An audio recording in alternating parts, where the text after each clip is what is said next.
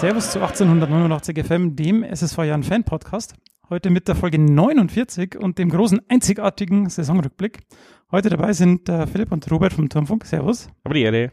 Servus. Außerdem haben wir heute den Matze dabei vom Fanprojekt. Servus Matze. Servus, Wenn, hallo. wenn du dich kurz äh, ein bisschen vorstellen willst. Sehr gerne. Also erstmal vielen Dank für die Einladung. Ich war auch schon zweimal beim Turmfunk zu Gast.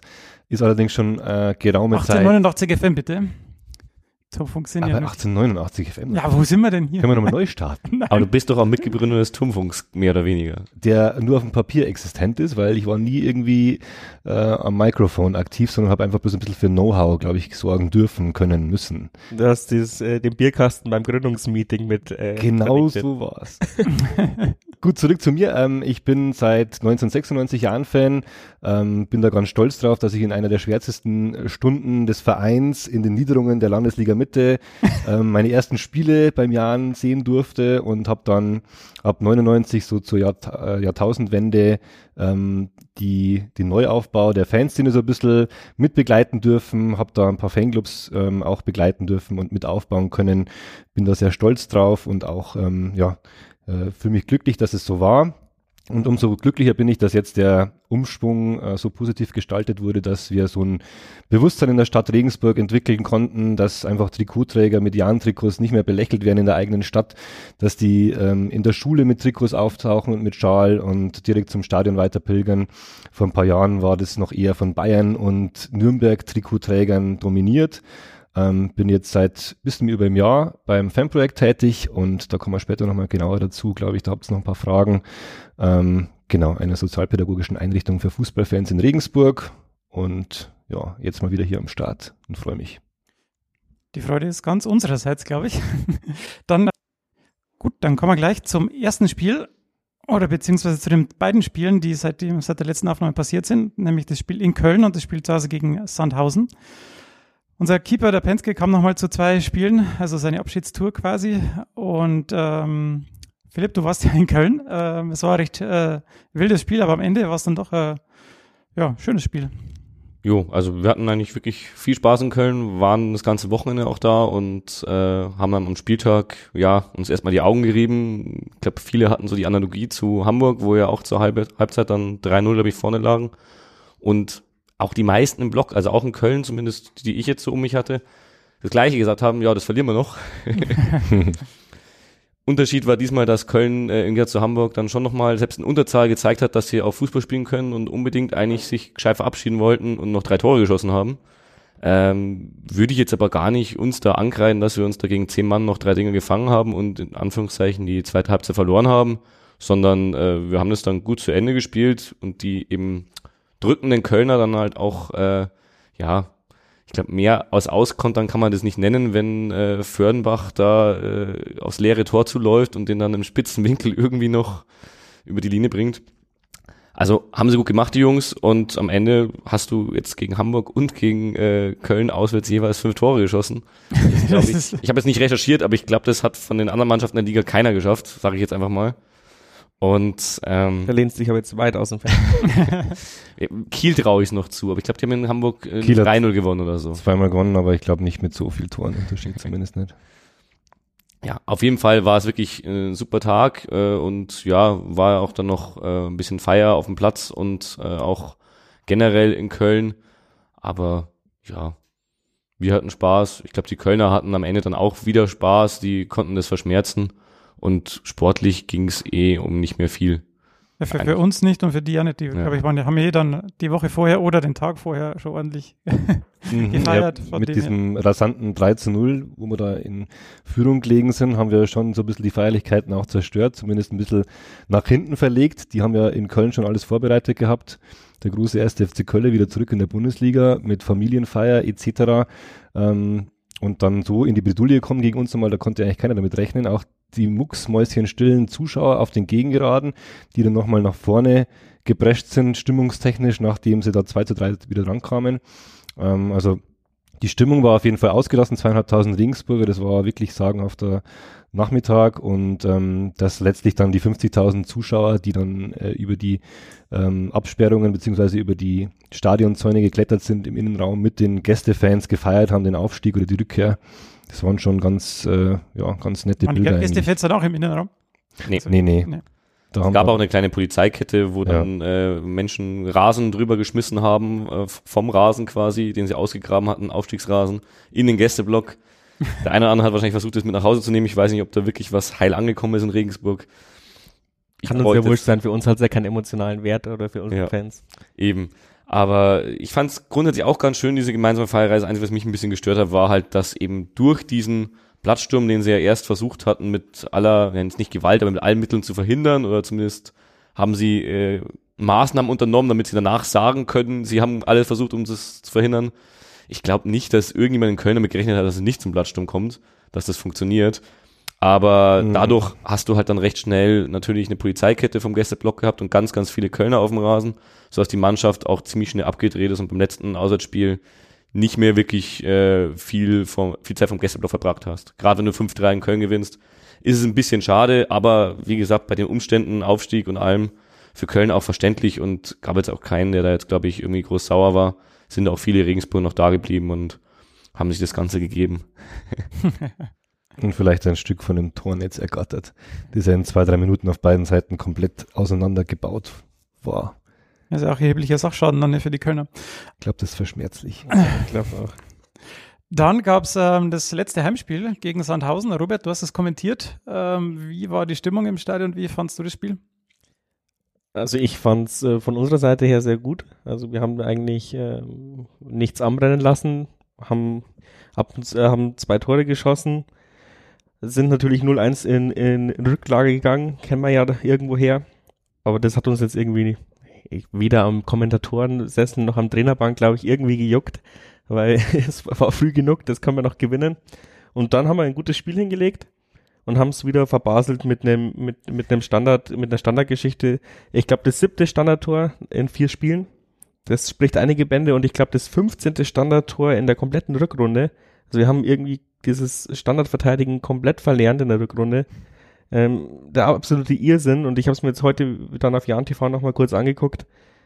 Da war gar keiner dran an dem. Also wir haben wieder, also wir haben wieder Raumdeckung gemacht und da haben wir uns ja schon unter Heiko Herrlich hier im Podcast oder ich ständig, ständig aufgeregt, dass wir, dass wir so viel Standards kassieren und und irgendwann sind wir dann von, also da habe ich damals schon immer gesagt, dieses Rahmendeckung geht mir total auf den Sack. Und jetzt ist es offensichtlich wieder der Punkt, wo wir geschafft haben, nichts, also die, die Zuordnungen nicht hinzubekommen bei, beim, äh, beim Standard. Ähm, das ist, das hat mich dann schon innerlich äh, sehr aufgefressen, dass wir, vor allem, ich habe davor auf die Tabelle geguckt, wir waren Vierter, nee, Sechster und dann waren wir auf einmal Neunter. Also, Dann hat St. Pauli noch eins bekommen, ne? Gott sei Dank, ja. Ja. Und dann sind wir zumindest noch irgendwie auf dem achten Platz dadurch gelandet. Aber keine Ahnung, dieses, das, diese, diese Unachtsamkeit hat uns, hätte uns beinahe drei Plätze gekostet. Und das hat mich halt aufgeregt bei einem Spiel, das du voll, völlig unter Kontrolle hast wieder. Und dann so eine, so eine Geschichte. Und vor allem, du hättest auch das 3-1 schon wieder machen können davor. Und deswegen wieder so ein bitteres Ding, was wir jetzt in der Saison halt auch öfters mal hatten. Vor allem, wir waren endlich mal vor Kiel in der Tabelle. Ja, das Und dann wäre kassieren wir noch dieses dumme Tor. endlich mal. Naja. Äh, Wie war denn die Stimmung so? Weil es gab jetzt dann doch einige Leute, die schon, wo es schon feststeht, dass sie gehen. Ja, da haben sich die Leute quasi, äh, also ich glaube nicht, dass sich das Stadion davon beeinflussen hat lassen. Ich fand die Stimmung bis zum 2-1 gar nicht so geil und dann fand ich sie super. Also dann hat das Stadion richtig losgelegt. Ähm, ich fand es auch gut, dass wir die Spieler davor nicht verabschiedet haben, sondern danach. Und äh, ich stand auf dem Platz, hab, äh, hab, mir, hab die Stimmung dann genossen. Also das ist schon der, der absolute Oberhammer, wie die Stimmung da transportiert wird, wenn man selber am Platz steht kann mich schon äh, vorstellen, wie, wie die dann bei solchen Spielen wie gegen ähm, Düsseldorf, als wir noch den Rückstand aufgeholt haben und so, wie sich das anfühlen muss am Platz, wenn das ganze Stadion dann bebt. Was mich aber, ich kann nichts sagen zu den Verabschiedungsreden, das müsst ihr sagen, weil lustigerweise hört man auf dem Platz überhaupt nichts aus den Stadionlautsprechern. Das ist akustisch so gut eingestellt, dass du es nur auf den äh, Tribünen hörst. Also ich habe die Verabschiedungsreden gar nicht mitbekommen, weil ich bin dann schon ins Fanprojekt gefahren, um die Heimfans wieder zu empfangen. Die Du, du bist also der, der immer zehn Minuten vor Am Anstoß geht, damit er noch aus dem Parkplatz äh, Nicht regelmäßig, nein, ich war schon am Bus. Na, es war in dem Spiel einfach, weil wir erwartet haben, dass ganz viele Fans noch kommen in, in den Fanladen und dann sind wir schon eher abgereist. Ja, Also ich habe es gesehen äh, oder habe es mir angehört, die Reden. Äh, ich fand es jetzt nicht so spektakulär. Ich bin da jetzt auch nicht die Zielgruppe dafür, die sich da jetzt irgendwie voll emotional damit mitreißen lässt. Ich bin ganz ehrlich auch jemand, der es nicht für sinnvoll erachtet, äh, egal wie groß die Verdienste sind, Spieler quasi, egal ob jetzt Torwart oder äh, Mittelfeldspieler, quasi beim letzten Einsatz nochmal auszuwechseln, damit er nochmal extra Applaus bekommt. Das kann man dann auch vorher oder nachher am Rasen machen. Ich finde einfach, das passt irgendwie nicht zum Sportlichen. Das ist einfach nur meine persönliche Meinung. Ich bin jetzt auch äh, nicht böse, dass, es, dass der Penny seine Zeit bekommen hat. Das hat er sich auf jeden Fall verdient. Aber die Reden, glaube ich, sind ganz gut angekommen. Es war jetzt halt nicht, dass jemand irgendwie übertrieben hat und hier sich unter Tränen verabschiedet hat. Man hat schon gemerkt, dass es den ein oder anderen gab auf der Hans Jakob, die jetzt eher ungehalten waren, wenn jemand eben gesprochen hat, der schon ja äh, bekannt gegeben hat, dass er geht. Also zum Beispiel Adamian und Bayerlotzer vor allem. Da gab es den einen oder anderen, aber es waren wirklich Einzelfälle. Die meisten Leute haben da, wie man glaube ich auch gemerkt hat im Stadion, äh, dann das Ganzen auch wirklich Tribut gezollt, was die geleistet haben dieses Jahr und auch alle ordentlich mit Applaus bedacht und wie du sagst, ich glaube, die Stimmung nach dem Spiel äh, war nochmal fast eine Ecke besser als während dem Spiel. also von der Lautstärke her. Ja. Hat schon jeder ähm, nochmal honoriert, was das für eine Saison war, glaube ich. Also es war zumindest mein Empfinden. Bei der aktiven Fanszene kann man sagen, dass die wahrscheinlich äh, wirklich sehr, sehr lang verdiente Spieler Gebühren verabschieden wollen oder verabschiedet haben wollen. Dazu zählen aber aktuell wahrscheinlich eher bloß zwei Kandidaten, nämlich Nachreiner und Hein. Ja, ähm, ich glaube aber Penke ist sind, ein Mittelding. sind verdiente Spieler auf jeden Fall, aber diese, diese langjährige Treue ist halt bei den, bei den beiden von mir genannten jetzt nochmal was anderes. Also ich glaube, dass da eine Verabschiedung schon mal emotionaler ablaufen würde. Aber ich bin sehr glücklich, dass endlich mal Verabschiedungen stattfinden, weil der Verein jetzt auch in dem Feld professionell aufgestellt ist. So früher, wenn man jetzt mal fünf Jahre oder noch länger zurückdenkt, da gab es halt auch für lang verdiente Spieler, die teilweise zehn Jahre beim Jahren waren ähm, nicht mal ein Blumenstrauß. Also das war einfach nie auf der Agenda. Deswegen ist es eigentlich ganz gut, dass das lieber einmal zu oft gemacht wird, als, als zu selten. Was sagst du, Fanszenenmäßig, äh, okay, dass da Damian nicht gesprochen hat, das war quasi pietätvoll, oder? Also von Ja. ihm, dass er sich jetzt nicht das Mikrofon geschna geschnappt hat. Ja. Weil er hat sich jetzt, ich meine, bei ihm war es ja immer irgendwie klar, dass er Ja. für was Höheres haben möchte. Ja, Und er hat sich ja auch nie irgendwie vor die Kamera gestellt und gesagt, äh, der Jan, meine Liebe oder irgendwas, Ja, ja, ja. Nee, das finde ich ist ganz gut abgelaufen bei ihm und das wusste man ja auch schon länger, dass der, dass der einfach andere Ansprüche auch hat, sportlicher Natur. Genau wie beim Bayer Lorzer wusste man es ja auch eigentlich schon, zumindest jetzt nicht ein, zwei Wochen bevor er verabschiedet wurde. Es hat sich ja abgezeichnet, auch mit seinen Leistungen, dass da irgendwann ein Abschied bevorsteht. Also im Endeffekt habe ich eigentlich schon vor der laufenden Saison damit gerechnet, dass er vielleicht, äh, also letzte Saison schon ähm, wechselt. Wir haben hier auch schon geungt. Als die Du- ersten Bayerlorzer Rufe kamen, äh, ja. ja, da hat Tobi Braun äh, natürlich recht behalten, aber wie gesagt. Ja gut, sollen wir dann mal in die Saison, in den Saisonrückblick einsteigen. Ich habe ähm, vers- versucht, irgendwelche Phasen äh, in der Saison zu identifizieren und habe mir das mal alles nochmal genau angeschaut. Aber so richtig schlau bin ich da irgendwie auch nicht geworden. Also ich habe irgendwie in der Hinrunde zumindest zwei Phasen ausgemacht. Die erste Phase geht so bis zum Sieg gegen den HSV. Also wir haben gestartet mit dem Sieg gegen Ingolstadt. Dann gab es diese unsägliche Niederlage im Pokal und bis zum sechsten Spiel, Spieltag haben wir auch nur einen weiteren Punkt geholt. Dann kam aber der grandiose Sieg gegen den HSV und dann äh, lief es ja eigentlich. Äh, was äh, habt, also habt ihr noch irgendwelche Meinungen zu dieser ersten Phase? Ist das die Phase, die wir immer brauchen, irgendwie, um, um in die Saison zu starten? Nö, das ist eigentlich nicht Jan-typisch. Also Jan-typisch ist eigentlich schon immer ein furioser Start, um dann im Herbst keinen Bock mehr zu haben. Nein, Spann. Aber der furiose Start ist schon ähm, eher, was uns liegt. Deswegen hat, hatte ich am Anfang schon ein bisschen Unbehagen. Aber wenn man die Gegner sieht und wir saßen, glaube ich, auch hier beim Podcast und haben gesagt, es wäre jetzt nicht unwahrscheinlich, dass wenn wir die ersten sechs Spieltage null Punkte haben. Mhm. Weil das ist ein knüppelhartes Anfangsprogramm gewesen. Und deswegen waren die sechs äh, Angstspiele dann eigentlich schon geil, dass, dass wir das zumindest mit einem 5-0 gegen Hamburger SV äh, beendet haben. Vor allem hat ja noch äh, Paderborn so ungefähr als das einzige Spiel ausgemacht, wo man äh, vielleicht am ehesten noch drei Punkte einfahren muss, weil das ein Gegner im Abstiegskampf sein wird. ja, ich glaube, die meisten Leute wissen, dass die jetzt auf Platz zwei stehen und direkt aufgestiegen sind sogar. Also es ist Wahnsinn. Äh, und so, ja, also das Programm war knüppeldick. Du hast begonnen gleich mal mit dem Sieg gegen Ingolstadt, das habe ich, glaube ich, einige zufriedengestellt und auch dieses Murren, das nach so einem Start normalerweise kommt, zumindest bis zum äh, DFB-Pokalspiel, glaube ich, rausgezögert, weil da war keiner böse. wenn du gegen Ingolstadt drei Punkte holst, dass du dann erstmal eine kleine Durchstrecke hast. Und dann, bevor jetzt halt wirklich die Rufe hier lauter wurden, kam das Spiel gegen HSV und äh, ab da würde ich sagen, waren wir relativ stabil. Wir haben zwischendurch schon, ohne, ohne zu weit, weit vorzugreifen, haben zwischendurch schon immer wieder mal ein Spiel verloren. Aber wirklich die größte Durchstrecke hatten wir, glaube ich, echt vom äh, Spieltag zwei bis sechs, so nach meinem Empfinden. Mhm. Genau, dann gab es die zweite Phase bis zur Winterpause. Und da hatten wir dann nur eine Niederlage gegen Köln eben, äh, 22 Punkte aus 13 Spielen. Das war dann eigentlich äh, so wahrscheinlich die Grundlage dafür, dass wir uns dann nach oben, also das ist oben, aber zumindest im Mittelfeld und weit weg von den Abstiegsplätzen platziert haben. Ja. Man, man hört Nicken. Ja, ja, nee, das, das ist so. Wir haben halt vielleicht, also das ist das, was der Tobi Braun auch immer gesagt hat. In der Phase hätte man letztes Jahr ein paar Spiele verloren, dieses Jahr haben wir ein paar Unentschieden gespielt. Wir haben ein bisschen analysiert, eben bis zur Hinrunde äh, haben wir aus unserer Sicht hier drei Punkte verspielt. Also das Spiel gegen Amina Bielefeld hätte es vielleicht nicht 5-3 verlieren müssen, sondern vielleicht unentschieden spielen.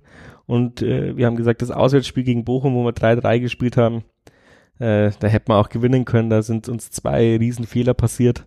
Ja, genau. Und äh, das war auch diese Penke-Geschichte da, wo den, äh, wo er wo dieses Abseits dann passiert ist, wo er den beim Freistoß anschießt und der Schiedsrichter selber die Regeln nicht mehr wusste und dann das Tor ge gegeben hat. Ähm, ja, so, aber äh, ansonsten nicht viel Punkte liegen lassen und vielleicht sogar auch dann bewiesen, dass wir in der Liga angekommen sind, dass wir uns halt eher ins Unentschieden retten und nicht das Spiel verlieren. Ja, ja weil gerade das Spiel in Bochum war ja wirklich so, dass wir da zwar durch eigene Fehler, klar, aber die machen wir immer wieder mal, äh, dann schon wirklich eigentlich rettungslos hinten waren und letztes Jahr hätten wir das Spiel oder vorletztes Jahr hätten wir so ein Spiel verloren, bin ich auch der Meinung. Und jetzt retten wir uns das Unentschieden. Und was ich in der Phase auch noch äh, sagen möchte, ist, was mir damals auffallen ist, weil ich nämlich genau das Spiel in Duisburg unter anderem kommentiert habe, glaube ich. Das war das erste Mal in unserer Zweitliga-Geschichte, dass wir drei Siege in Folge eingefahren haben. Und auch wenn man sich jetzt hier das Blatt, das vor uns liegt, nochmal anschaut, es war auch das einzige Mal diese Saison. Wir haben immer so äh, Zweierpackerl an Siegen so ungefähr, zwei Siege hintereinander, vielleicht auch mal dazwischen noch ein Unentschieden und dann wieder ein Sieg. Aber drei Siege in Folge haben wir diese Saison erstmals geschafft. Ihr dürft mich gerne in Kommentarspalten korrigieren, falls ich jetzt was auseinanderbringe. Aber das muss man auch mal dann kurz noch honorieren. Vor allem dann eben ja, vor diese acht Spiele ohne Niederlage. Das ist ja brutal. Vor allem Mehr in sogar. Duisburg gewonnen. Ich glaube, seitdem ich beim Turmfunk bin, sonst war ich immer in Duisburg unten. Diesmal warst du's. Ähm, du hast einen Sieg mitgenommen. Ich habe, glaube ich, immer am Sack bekommen, wenn ich nach Duisburg gefahren bin. Ich war meistens im Gästeblock, als du auf der Kommentatorenbühne auf den Sack bekommen hast. Ja, auf jeden Fall haben wir uns mit der Serie mega Speck angefressen für die Winterpause dann und gegen Köln kommt man ja damit rechnen, dass da ähm, vielleicht mal wieder Niederlage dann am Start sein wird. Das auf jeden Fall. Dann habe ich ja äh, für die Rückrunde habe ich aufgeschrieben, es waren auf und ab, keine weiteren Trends erkennbar, aber der Robert hat sich jetzt äh, große Mühe gemacht und die mal ins Detail analysiert. Äh, kannst du da mal ein bisschen näher drauf eingehen, Robert? Ja, also ich finde, in der Rückrunde haben wir schon einiges liegen lassen. Ähm, und es wird ja auch äh, kontrovers online diskutiert, ähm, dass man ja äh, zufrieden sein muss, wo wir herkommen und so. Aber wenn man jetzt die einzelnen Spiele mit dem Spielverlauf sieht, dann hätte man gegen Dresden gewinnen können, äh, gegen Duisburg daheim gewinnen können. Das habe ich kommentiert und war äh, total erschrocken. Das war, dass wir da nur unentschieden gespielt haben. Gegen Fürth haben wir 2-0 verloren und hätten aber eigentlich 6-2 gewinnen müssen. Ja, also da haben wir halt, all, also mit dem Knipser hättest du es auf jeden Fall gewonnen. Ähm, oder beziehungsweise mit einem Grüttner und äh, Gadui in, in, Hoch, äh, in Höchstform. Auswärts Union Berlin finde ich auch eine total, ähm, ja, liegen gelassene Punkte mit dem Unentschieden. Die haben wir eigentlich auch dominiert. Und die, das ist natürlich diese Cleverness natürlich, die, die solche Mannschaften an den Tag legen, aber wir sind ja hier im hypothetischen Raum. Auswärts gegen St. Pauli hättest du zumindest einen Unentschieden noch holen müssen, weil das hat man, hat man bei der letzten Ausgabe ja auch schon das Thema, das ist auch total bescheuerte Niederlage und das jetzt, wo wir jetzt diskutiert haben, Sand, gegen Sandhausen musste eigentlich auch gewinnen. Und dann hätten wir 15 Punkte mehr bei diesen ganzen, äh, bei meiner ganzen tollen Analyse und hätten 64 Punkte. Vorhin habe ich mich verrechnet beim Vorgespräch und wären aber immer noch auf Platz 1, oder? Wie viel hatte Köln? Ähm, ja, da, da ist jetzt gerade vorher der, der Laptop dabei abgestürzt. Ist egal, 64 Punkte hätten wir dabei, wenn wir, wenn wir das alles gehabt hätten. Aber ja, sei es drum, wichtiger wäre es mir gewesen, dass wir noch den Sprung auf Platz 6 gemacht hätten, finde ich. Und selbst wenn wir von diesen 15 Punkten nur die Hälfte geholt haben, hätte es auch nicht zum Aufstieg gelangt. Ähm, dann wären wir irgendwie Vierter gewesen. Aber da haben wir mehr liegen lassen als in der Hinrunde. Darauf wollte ich hinaus. Ich gebe dir absolut recht. Also der sechste Platz fühlt sich fast wie eine Niederlage an, jetzt am letzten Der achte Spieltag. Platz. Der achte Platz. der sechste Platz wäre es gewesen. Ähm, von den Trends, die erkennbaren, beziehungsweise nicht erkennbaren, finde ich, dass bei anderen Mannschaften in der zweiten Liga auch keine Trends erkennbar waren im Endeffekt, weil die Liga so ausgeglichen war, dass eigentlich gefühlt auch wieder jeder jeden geschlagen hat. Die ersten acht Plätze wollten gar nicht wirklich aufsteigen, obwohl sie die Chancen oder die Matchbälle mehrfach hatten. Ähm, von daher war die Liga eigentlich so ausgeglichen, dass auch andere Mannschaften so argumentieren könnten, okay, wir hätten vielleicht 10 bis 15 Punkte irgendwo mehr oder 16 Punkte mehr holen können oder haben sie liegen lassen. Aber natürlich, wenn man es knallhart analysiert, dann hätten wir auch die Chance gehabt, dass wir mal hochgehen. Hör mal auf, hier so objektiv zu sein. Es war knallhart mit Phrasenschwein nur, äh, nur, Einwurf. nur wir, äh, nur wir hatten Pech. Aber so eine, so eine. Chance hätten wir letztes Jahr auch gehabt. Ja, Also wenn wir letztes Jahr eine bessere Hinrunde gespielt hätten, da war die Rückrunde furios, diese war die Hinrunde furios. Also man muss es fast sagen, äh, letztendlich war wahrscheinlich das Jahr 2018 so geil. Jetzt müssen wir schauen, dass wir in der Rückrunde, äh, in der Hinrunde äh, quasi Ende des Jahres 2019 das wieder ein bisschen rumreißen. wenn man es jetzt ganz hart formuliert. Aber nee, also ich habe es die letzten zwei Episoden, glaube ich, schon gesagt im Podcast. Für mich gleicht sich das aus. Es ist immer bitter, wenn du dann ein paar Mal irgendwie doch eher den kürzeren ziehst am Ende und du denkst, das hätte man gewinnen müssen. ja. Aber eher muss man noch die Message mitnehmen, dass wir mittlerweile unentschieden spielen, statt zu verlieren in knappen Spielen. Bei Union ist es für mich auch so ein Beispiel. Ich glaube, dass wir letztes Jahr vielleicht das Spiel gewonnen hätten.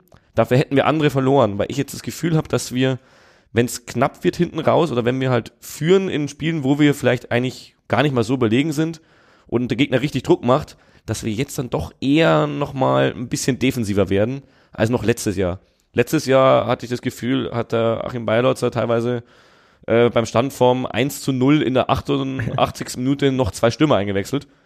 Dieses Jahr ist es dann teilweise schon mal der Verteidiger für den Stürmer. Also das mag jetzt auch ein bisschen täuschen, aber ich habe das Gefühl, gerade in Union habe ich es extrem gehabt, dass wir da schon geschaut haben, dass wir wirklich uns zurückziehen und verteidigen und nicht irgendwie uns auf unsere Stärken besinnen und äh, ja einfach drauf los nach vorne spielen und äh, die Offensivdrang des Gegners ausnutzen. Das geht halt auch in die Hose. Das stimmt, aber ich finde es witzig, so ab dem 20. Spieltag hat man so gemerkt, äh, da setzt der Bayer Lorzer jetzt langsam mal Fokus auf die Verteidigung, versucht weniger Tore zu kassieren und dann gab es Ergebnisse 3 zu 0, 3 zu 2, 4 zu 3, 3 zu 5, 2 zu 2.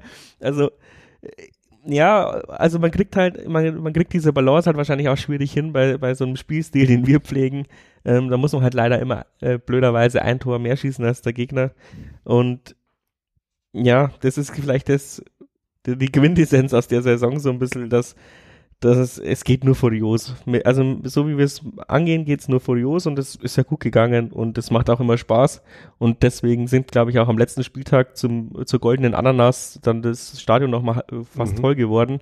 Ähm, wo du eigentlich vor fünf Spieltagen gedacht hast, oh Gott, wenn es um nichts mehr geht, kommen nur 9000 Leute und jetzt sind es 13.000 gewesen, 12.900 Beide oder so. letzten Spiele, war, glaube ich, Ja. waren ziemlich voll. Wenn du jetzt nicht Sandhausen als Gegner gehabt hättest, sondern vielleicht Aue, dann wäre es auch restlos ausverkauft Ja. gewesen. Und ich möchte bei meiner Analyse ja noch mal ein bisschen relativieren. Es gab ja auch das ein oder andere Spiel, wo wir uns noch Unentschieden gerettet haben, das, wo man hättest auch verlieren können. Also, Wirst du jetzt auch noch objektiv oder wie? ja, ich, Jetzt bin ich ja beruhigt. genau, ich Aber nur mal auf die will Zuschauer ja ein, seriös bleiben. Das, das nimmt mich ja keiner mehr ernst. um nochmal auf die Zuschauer einzugehen, äh, wir waren gar nicht so schlecht, was die Zuschauer angeht. Ich habe äh, Elfter, oder?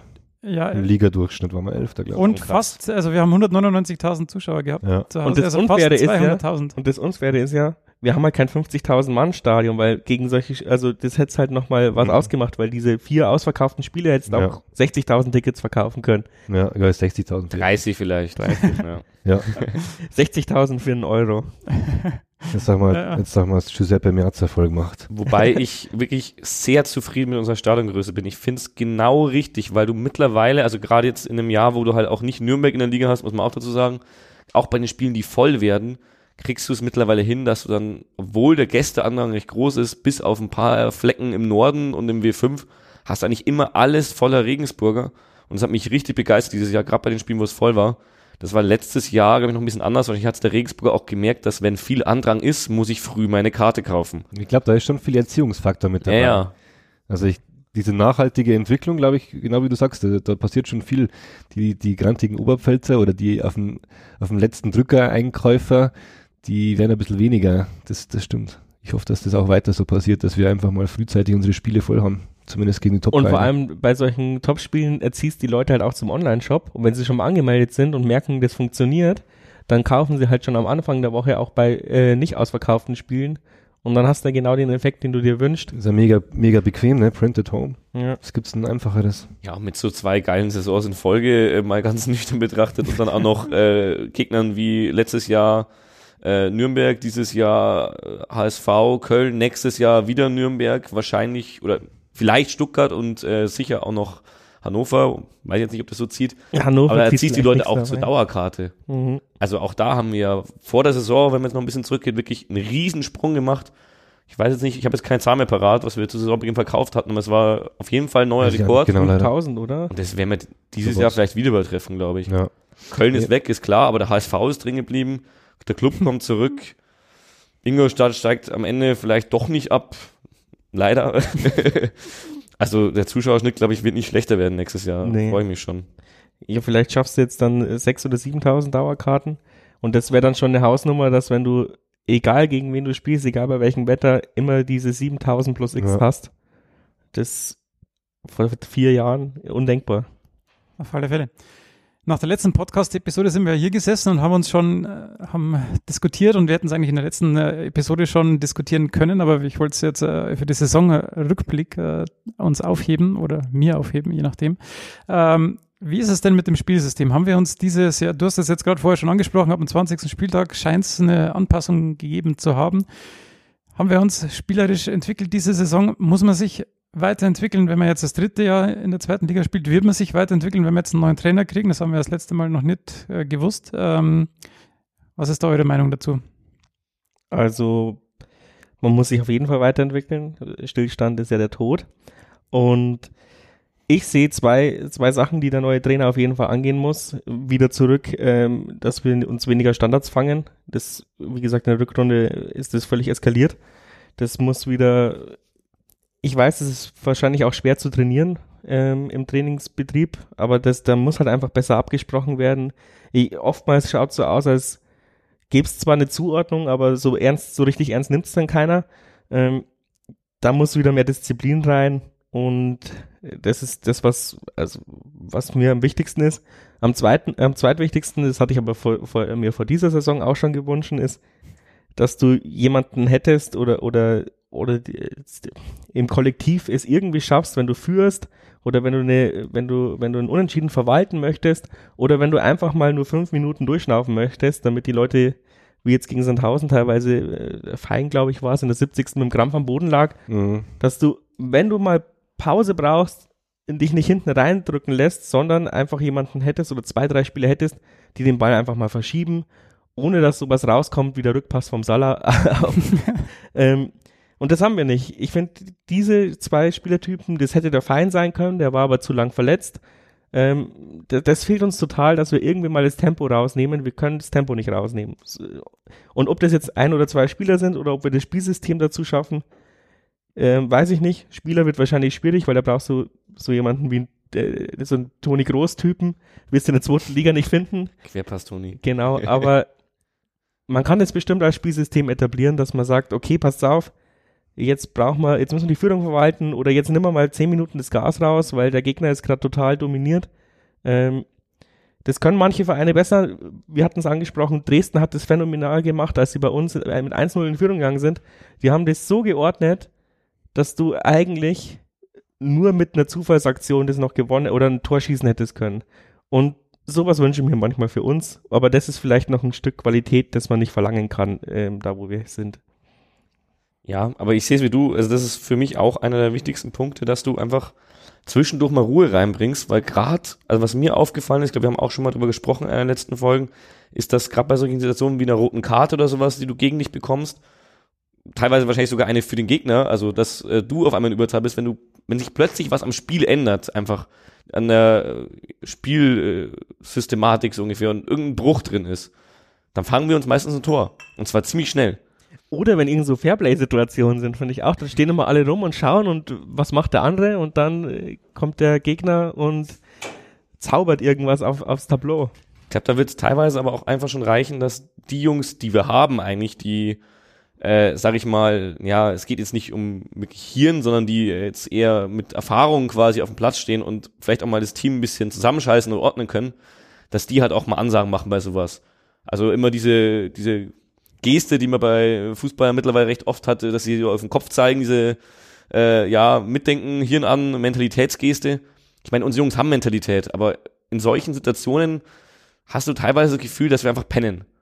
Und dass man das irgendwie ein bisschen rauskriegt, wäre gut. Wichtiger fände ich aber, wie du auch schon gesagt hast, die Standards. Und ich glaube, an einer grundsätzlichen Spielidee, die ist ja bei uns nicht vom Trainer, sondern die ist vom Verein vorgegeben und es wird ein Trainer gesucht. Das wird auch diesen nächsten Trainer wahrscheinlich wieder betreffen der zu dieser Spielidee passt. Also dass wir. Wer ist, wer, wer, Entschuldigung, aber wer ist denn dann dieser Verein? also wer, wer, wer gibt da die Richtung vor? Also ich glaube, die ist Richtung gibt Christian Keller vor grundsätzlich. Also als Christian Keller gekommen ist, hat er ja quasi ein, ein umfassendes Konzept mitgebracht, ja. das, das er dann die die nächsten fünf bis zehn Jahre etablieren wollte. Da war alles drin, vom, vom, von Infrastruktur bis Spielidee.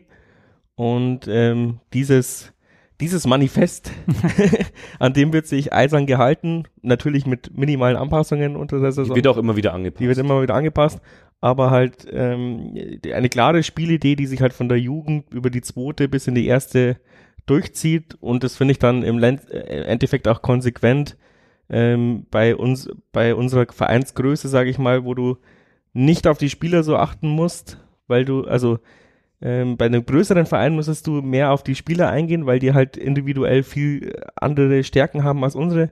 Und er hat aber halt auch die Spieler nach seinem System eingekauft, deswegen braucht der Trainer jetzt natürlich auch nicht ähm, großartig sagen, uh, jetzt habe ich da den, den Spielertyp XY, der passt gar nicht zu meinem äh, zu dem Spielsystem, den es der Christian Keller haben möchte, weil Christian Keller hat natürlich genau die Spieler gekauft, die er für sein Spielsystem braucht. Deswegen wäre es jetzt blöd, wenn du irgendeinen Trainer holst, der jetzt halt sagt, nee, wir mauern jetzt. Das will gar keinen Sinn machen, dann müsstest du zwölf neue Spieler kaufen. Ja, und ich finde auch, das ist genau, also zumindest die Grundidee entspricht da genau unserer Vereinsgröße. Es wird beim Jahr längere Zeit noch, glaube ich, nicht möglich sein, dass du hier elf Spieler kaufst, die technisch überragend sind und dich auf den Bierdeckel ausschwanzen, sondern du brauchst, du musst über Mentalität, über Laufstärke und sowas kommen, wenn du so oben, äh, so weit oben spielen willst wie wir, mit dem Material, was du bekommst. Ich will jetzt nicht sagen, dass die Spieler, die wir haben, schlecht sind. Auch haben wir teilweise immer wieder gute Techniker dabei. Aber wir können hier kein Tiki-Taka-Kurzverspiel aufspielen, sondern wir müssen schon eher über so Grundtugenden, wie man sagt, kommen. Ja, außerdem das machen wir seit zwei, drei Jahren außerdem, überragend. Entschuldigung, dass ich dir hier ins Wort falle, aber außerdem musst du natürlich ähm, die sehr, die besten Spieler immer wieder austauschen, weil die sind halt dann weg. Und ähm, das wird halt noch ewig so bleiben. Und deswegen finde ich unser Spielsystem super und ist ja auch ultra unterhaltsam, das muss man ja sagen. Wir, wir sind ja auch Fußballfans, weil, weil wir mal was geboten bekommen wollen und ich glaube, wir bieten schon sehr viel. Jetzt holen wir mal den Matze mal wieder dazu rein. Ich habe fast nichts dazu zu tun Im Endeffekt, rahmenstrukturell finde ich halt, sollten viele Sachen passieren, die vielleicht nur nach vorne, uns nach vorne bringen, aber so jetzt an der, an der Spielphilosophie oder an der Taktik will ich jetzt äh, keine Verbesserungen benennen, weil man einfach erst abwarten muss, was für ein Trainer kommt. Aber ich glaube, dass Christian Keller da jetzt, wie du schon gesagt hast, Robert, kein, kein Coach holen wird, der jetzt einfach aufs Mauern aus sein wird, sondern es wird schon jemand sein, der tendenziell eher die, die Spielphilosophie aufgreifen wird von den beiden vorherigen Trainern, also Herrlich und Bayer Lorze jetzt. Rahmenstrukturell finde ich zum Beispiel sowas wie jetzt den Herrn Meyer, diesen Videotrainer, in diesem Bereich, ob man vielleicht noch was verbessern kann und natürlich auch vielleicht versuchen kann, dass die zweite Mannschaft mal wieder eine Liga höher spielt, weil das halt einfach äh, als Grundgerüst sehr wichtig wäre, dass man äh, Spieler aus den eigenen Reihen mal langfristig ranbindet an die zweite Bundesliga, ähm, um sich halt irgendwann mal diese Leihmodelle vielleicht äh, nicht zu sparen, aber vielleicht weniger zu halten. Ähm, ansonsten glaube ich, sind wir jetzt auch als als äh, Verein, der Spieler aus der ersten Bundesliga ausleiht und vielleicht letztlich dann ein bisschen ausbildet, äh, attraktiver geworden durch die zwei Saisons, die wir gespielt haben. Und ich glaube, dass wir da auch eine bessere Verhandlungsbasis haben jetzt für die nächsten Saisons, dass wir da einfach auch namhaftere beziehungsweise vielleicht noch talentiertere Namen bekommen. So zur Spielphilosophie komm, ich- habt ihr eigentlich eh sehr aus, ausführlich geantwortet. Da möchte ich mich natürlich nochmal dranhängen an deine Aussagen. ähm, ich denke, dass wir jetzt zumindest äh, ähm, Sandhausen in den Verhandlungen äh, schlucken können Das mit ist ge Spielern. genau mein Gedanke, ja. Ja. Sowas wie weiß ich nicht, aber Ja, aber- wir sind ebenbürtig auf jeden Attraktiver, Fall. vielleicht nicht mehr, nicht, noch nicht ganz finanziell. Ein bisschen sind sie noch vor in so einer Ja. Geldtabelle, aber nee, ich glaube, äh, ab nächstes Jahr haben wir sie überholt, wenn mich nicht alles täuscht. Wenn man so, so Verhandlungssituationen wie bei dem Schleusner zum Beispiel anschaut, als Beispiel, ne? Der Venezi haben wir ja theoretisch auch gewonnen. Venezi war dann das Lucky Punch. War der Lucky Punch, ja. Aber da waren ja ein paar anscheinend so in den Startlöchern oder Verträge schon mehr oder weniger ausgehandelt, wo uns Sandhausen dann als Beispiel jetzt daz- dazwischen gefunkt hat. Das ist Ja. dieses Jahr vielleicht nicht mehr so. Da haben wir eine, haben wir eine bessere Ausgangslage jetzt, Gott sei Dank. Und du hast ja gesagt, das Team hinterm Team quasi, also die, die, die Co-Trainerschaft, ähm, sind wir vielleicht von der Anzahl noch nicht so groß aufgestellt wie andere Vereine, aber ich, ich habe es letztens mit einem anderen Kumpel gehabt und habe gemeint, ähm, aber ich glaube, von, von der Kompetenz äh, der, der Co-Trainer sind wir, glaube ich, schon unter den Top Mhm. 5 der zweiten Liga. Also ich, ich bin sehr begeistert von der Arbeit, auch vom Andi Gehlen, äh, Ja. wenn man sich das anschaut. Seitdem gibt's keine Verletzungen mehr. Ähm, das, äh, seitdem haben wir auch in der 90. Minute noch Körner. Also offensichtlich macht er irgendwas Die richtig. machen, die machen Ähm, unsere richtig. Torhüter sind, äh, seit der Babuchak da ist, immer besser geworden. Also wir hatten nie einen Torhüter, der bei uns war und dann schlechter wurde. Mhm. Also das muss ja auch irgendwo herkommen. Und ähm, Selim Begovic natürlich hier auch die Folge muss man sich unbedingt anhören. Äh, Krieg ich, also wenn jemand sagt, äh, ja, oder dein Podcast, der ist mir zu lang, den höre ich nicht an, aber die Folge mit dem Selim Begovic, die war super. ja. ähm, genau. Und wie du sagst, vielleicht noch ein, zwei, ich meine, Videoanalysten kann man nie genug haben. Ja. Man kann so viele schöne Sachen Absolut. äh, ähm, unter der Woche vorbereiten, Training und Ding, da- langt einer nicht. Ich glaube, RB, äh, damals in der dritten Liga, die hatten vier oder fünf, als sie bei uns waren, äh, äh, haben teilweise äh, Tablets gehabt für jeden Spieler, wo er dann seinen Gegenspieler nochmal Ja. ähm, sehen konnte. Man kann da die schönsten Sachen machen. Man sieht es ja auch beim Football, wie viele Leute Ja, da ja. im, im Backstuff liegen. Aber Ja, ich beim konnte, Scouting auch. Genau. Da ist eh einiges passiert beim Jahr. Ich glaube, da haben sie auch nachgerüstet, aber ich glaube, auch Scouts kannst du nicht, nicht genug haben. nee, und da kann man immer in Rumänien in der zweiten Liga gibt es genügend Spieler. Ja, her damit, her damit. Wir nehmen uns ein Beispiel in Leeds United, was. Ja, und, und man sieht ja auch, dass sich's auszahlt. Ich weiß jetzt nicht, wie viel Adamian bringt, aber auf jeden Fall über eine Million. ja, Und äh, das hat einen Scout wahrscheinlich auf 450 Euro Basis entdeckt. Ja. Ähm, der, bessere Investition gibt's fast nicht. Robert, du hast noch einen Fun-Fact aufgeschrieben, was ist du, glaube ich, ja? ja, deshalb Fun Fact, ich habe mich zurückerinnert, ähm, als wir die äh, ersten Folgen hier gehabt haben vor der Saison. Und da habe ich, glaube ich, gesagt, mein Saisonziel ist, äh, Wackerburghausen in der e- ewigen zweiten Bundesliga-Tabelle zu überholen. Und dann haben wir schon gesagt, boah, da müssen wir aber im Mittelfeld landen, damit das klappt. Also wenn, dann müssen wir übernächstes Jahr das angreifen. Und wir haben es aber geschafft. Also wir haben sie jetzt quasi mit drei Punkten abgehängt.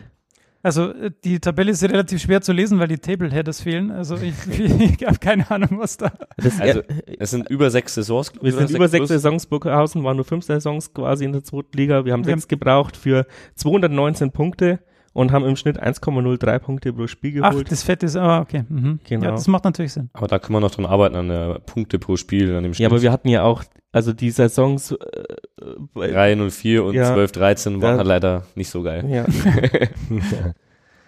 Was auch ganz interessant ist, vielleicht für diejenigen, die jetzt das Dokument nicht sehen können, das wir vor uns haben, FC, die Spielvereinigung Bayernhof, nee, FC Bayernhof damals, ist auch hinter uns gelassen worden, ganz knapp jetzt.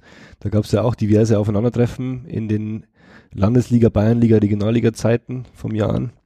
Das finde ich auch ganz witzig eigentlich. ja, Ja, die haben stimmt. vier, vier Saisons, 1,43 Punkte pro Spiel. und der nächste direkte Konkurrent vor uns ist der erste FC Heidenheim. Also da müssen wir aber dann noch ein bisschen äh, vor ihnen landen. 15 Punkte sind wir noch weg. Ich finde unsere Tordifferenz überragend. Minus 113. Alle anderen haben so um die Null rum, so plus minus 25 und wir stehen bei minus 113. ja, das sagt schon einiges Solide aus. Leistung. Immerhin haben wir diesen Vorsprung vor den Hofern und vor den Burghausenern wahrscheinlich Für immer. für die nächsten 100 Jahre. Ja, man muss ja auch wirklich sagen, die anderen in diesem Tabellenausschnitt, den wir jetzt haben, sind mit maximum ein Abstieg mit drin und wir haben schon drei Abstiege hinter uns und haben noch hoffentlich viel Zeit bis zum nächsten. da wird das Ganze sich natürlich auch noch ein bisschen verbessern. Ja, wir müssen da jetzt hoch äh, der, jetzt in der zweiten Liga bleiben, weil in der dritten e Liga Ewigkeitstabelle haben wir jetzt Plätze verloren, dadurch, dass wir aufgestiegen sind. Ah. Also da will ich nicht mehr angreifen. So, dann, bevor wir uns in Details verlieren, will ich natürlich zu unserem allzeit beliebten Awards, Awards äh, Segment überleiten. Echt, sind die beliebt? Haben die jeweils gemacht? Kann ich mich nicht erinnern. Also bei mir sind sie beliebt, weil ich werde die Fragen stellen und ich habe hier drei Experten, die dann äh, ihre äh, Betonung liegt auf X. in diesen vier Kategorien, die ich mir äh, ausgesucht habe, äh, sagen werden. Und ich würde mich freuen, wenn wir dann auch vielleicht auf Facebook, Instagram oder wo auch immer ein bisschen Feedback kriegen würden, was äh, die Zuhörer so denken. Die erste Kategorie ist natürlich MVP, Most Valuable Player. Robert sitzt zu meiner linken. Robert, wer ist dein MVP dieser Saison? Ich habe keine Ahnung. also es ist halt so schwankend, ja. Grüttner war, war eigentlich einer der wichtigsten Säulen, finde ich. Ähm, Adamian hat, finde ich, nicht von Anfang an super gespielt. Also ich finde schon, dass Grüttner, wenn dann äh, der konstanteste war, auch wenn ich mich oftmals aufgeregt habe, weil er halt auch so ein Chancentod ist, aber das ist halt auch der Lewandowski, es ist positionsbedingt wahrscheinlich, dass du eben nicht alle machen kannst. Und nein, ich, ich, tu, ich tue mich schwer, dass ich, dass ich jemanden zum MVP wähle, der äh, so, ja, der so ein Schwanzer ist, auch wenn es Adamian äh, vielleicht verdient hat, ich, für mich ist es Grüttner. Gehe ich grundsätzlich mit dir, wobei ich würde es zweiteilen. Also wenn ich MVP wirklich wörtlich übersetze ins Deutsche, ist es ja wirklich der wertvollste Spieler und wenn man einfach auf Wert, also auf Geld schaut, äh, Marktwert quasi, oder was Scorerpunkte. Ja, auch Scorerpunkte oder was uns dieser Spieler jetzt auch an äh, Geld eingebracht hat, auch wenn ich mir wünschte, dass es doppelt so viel wäre. Weil für mich wäre er so viel wert, aber Ausstiegsklauseln existieren nun mal. Ähm, dafür ist es für mich natürlich Damian, aber sonst gehe ich mit dir als Säule des Teams wirklich der wichtigste Spieler, um beim Deutschen zu bleiben. Für mich dieses Jahr ist, also auch, die, auch dieses Jahr wieder, ist für mich der Marco Grüttner. Auch letztes Jahr schon, meiner Meinung nach, der Spieler, wo du dir eigentlich nicht erlauben kannst, dass mehrere Spiele in Folge fehlt. Ich bin jetzt nicht mehr ganz so der Meinung wie letztes Jahr, dass wenn der jetzt irgendwie mal ein paar Spiele ausfällt, dass wir dann komplett zusammenbrechen. Die Meinung hatte ich letztes Jahr tatsächlich. Jetzt glaube ich, dass wir das ein bisschen besser auffangen könnten, aber trotzdem ist der für uns sehr, sehr wichtig. Auch halt als Leader, er ist nicht umsonst Kapitän. Und äh, ja, bin ich ganz bei dir.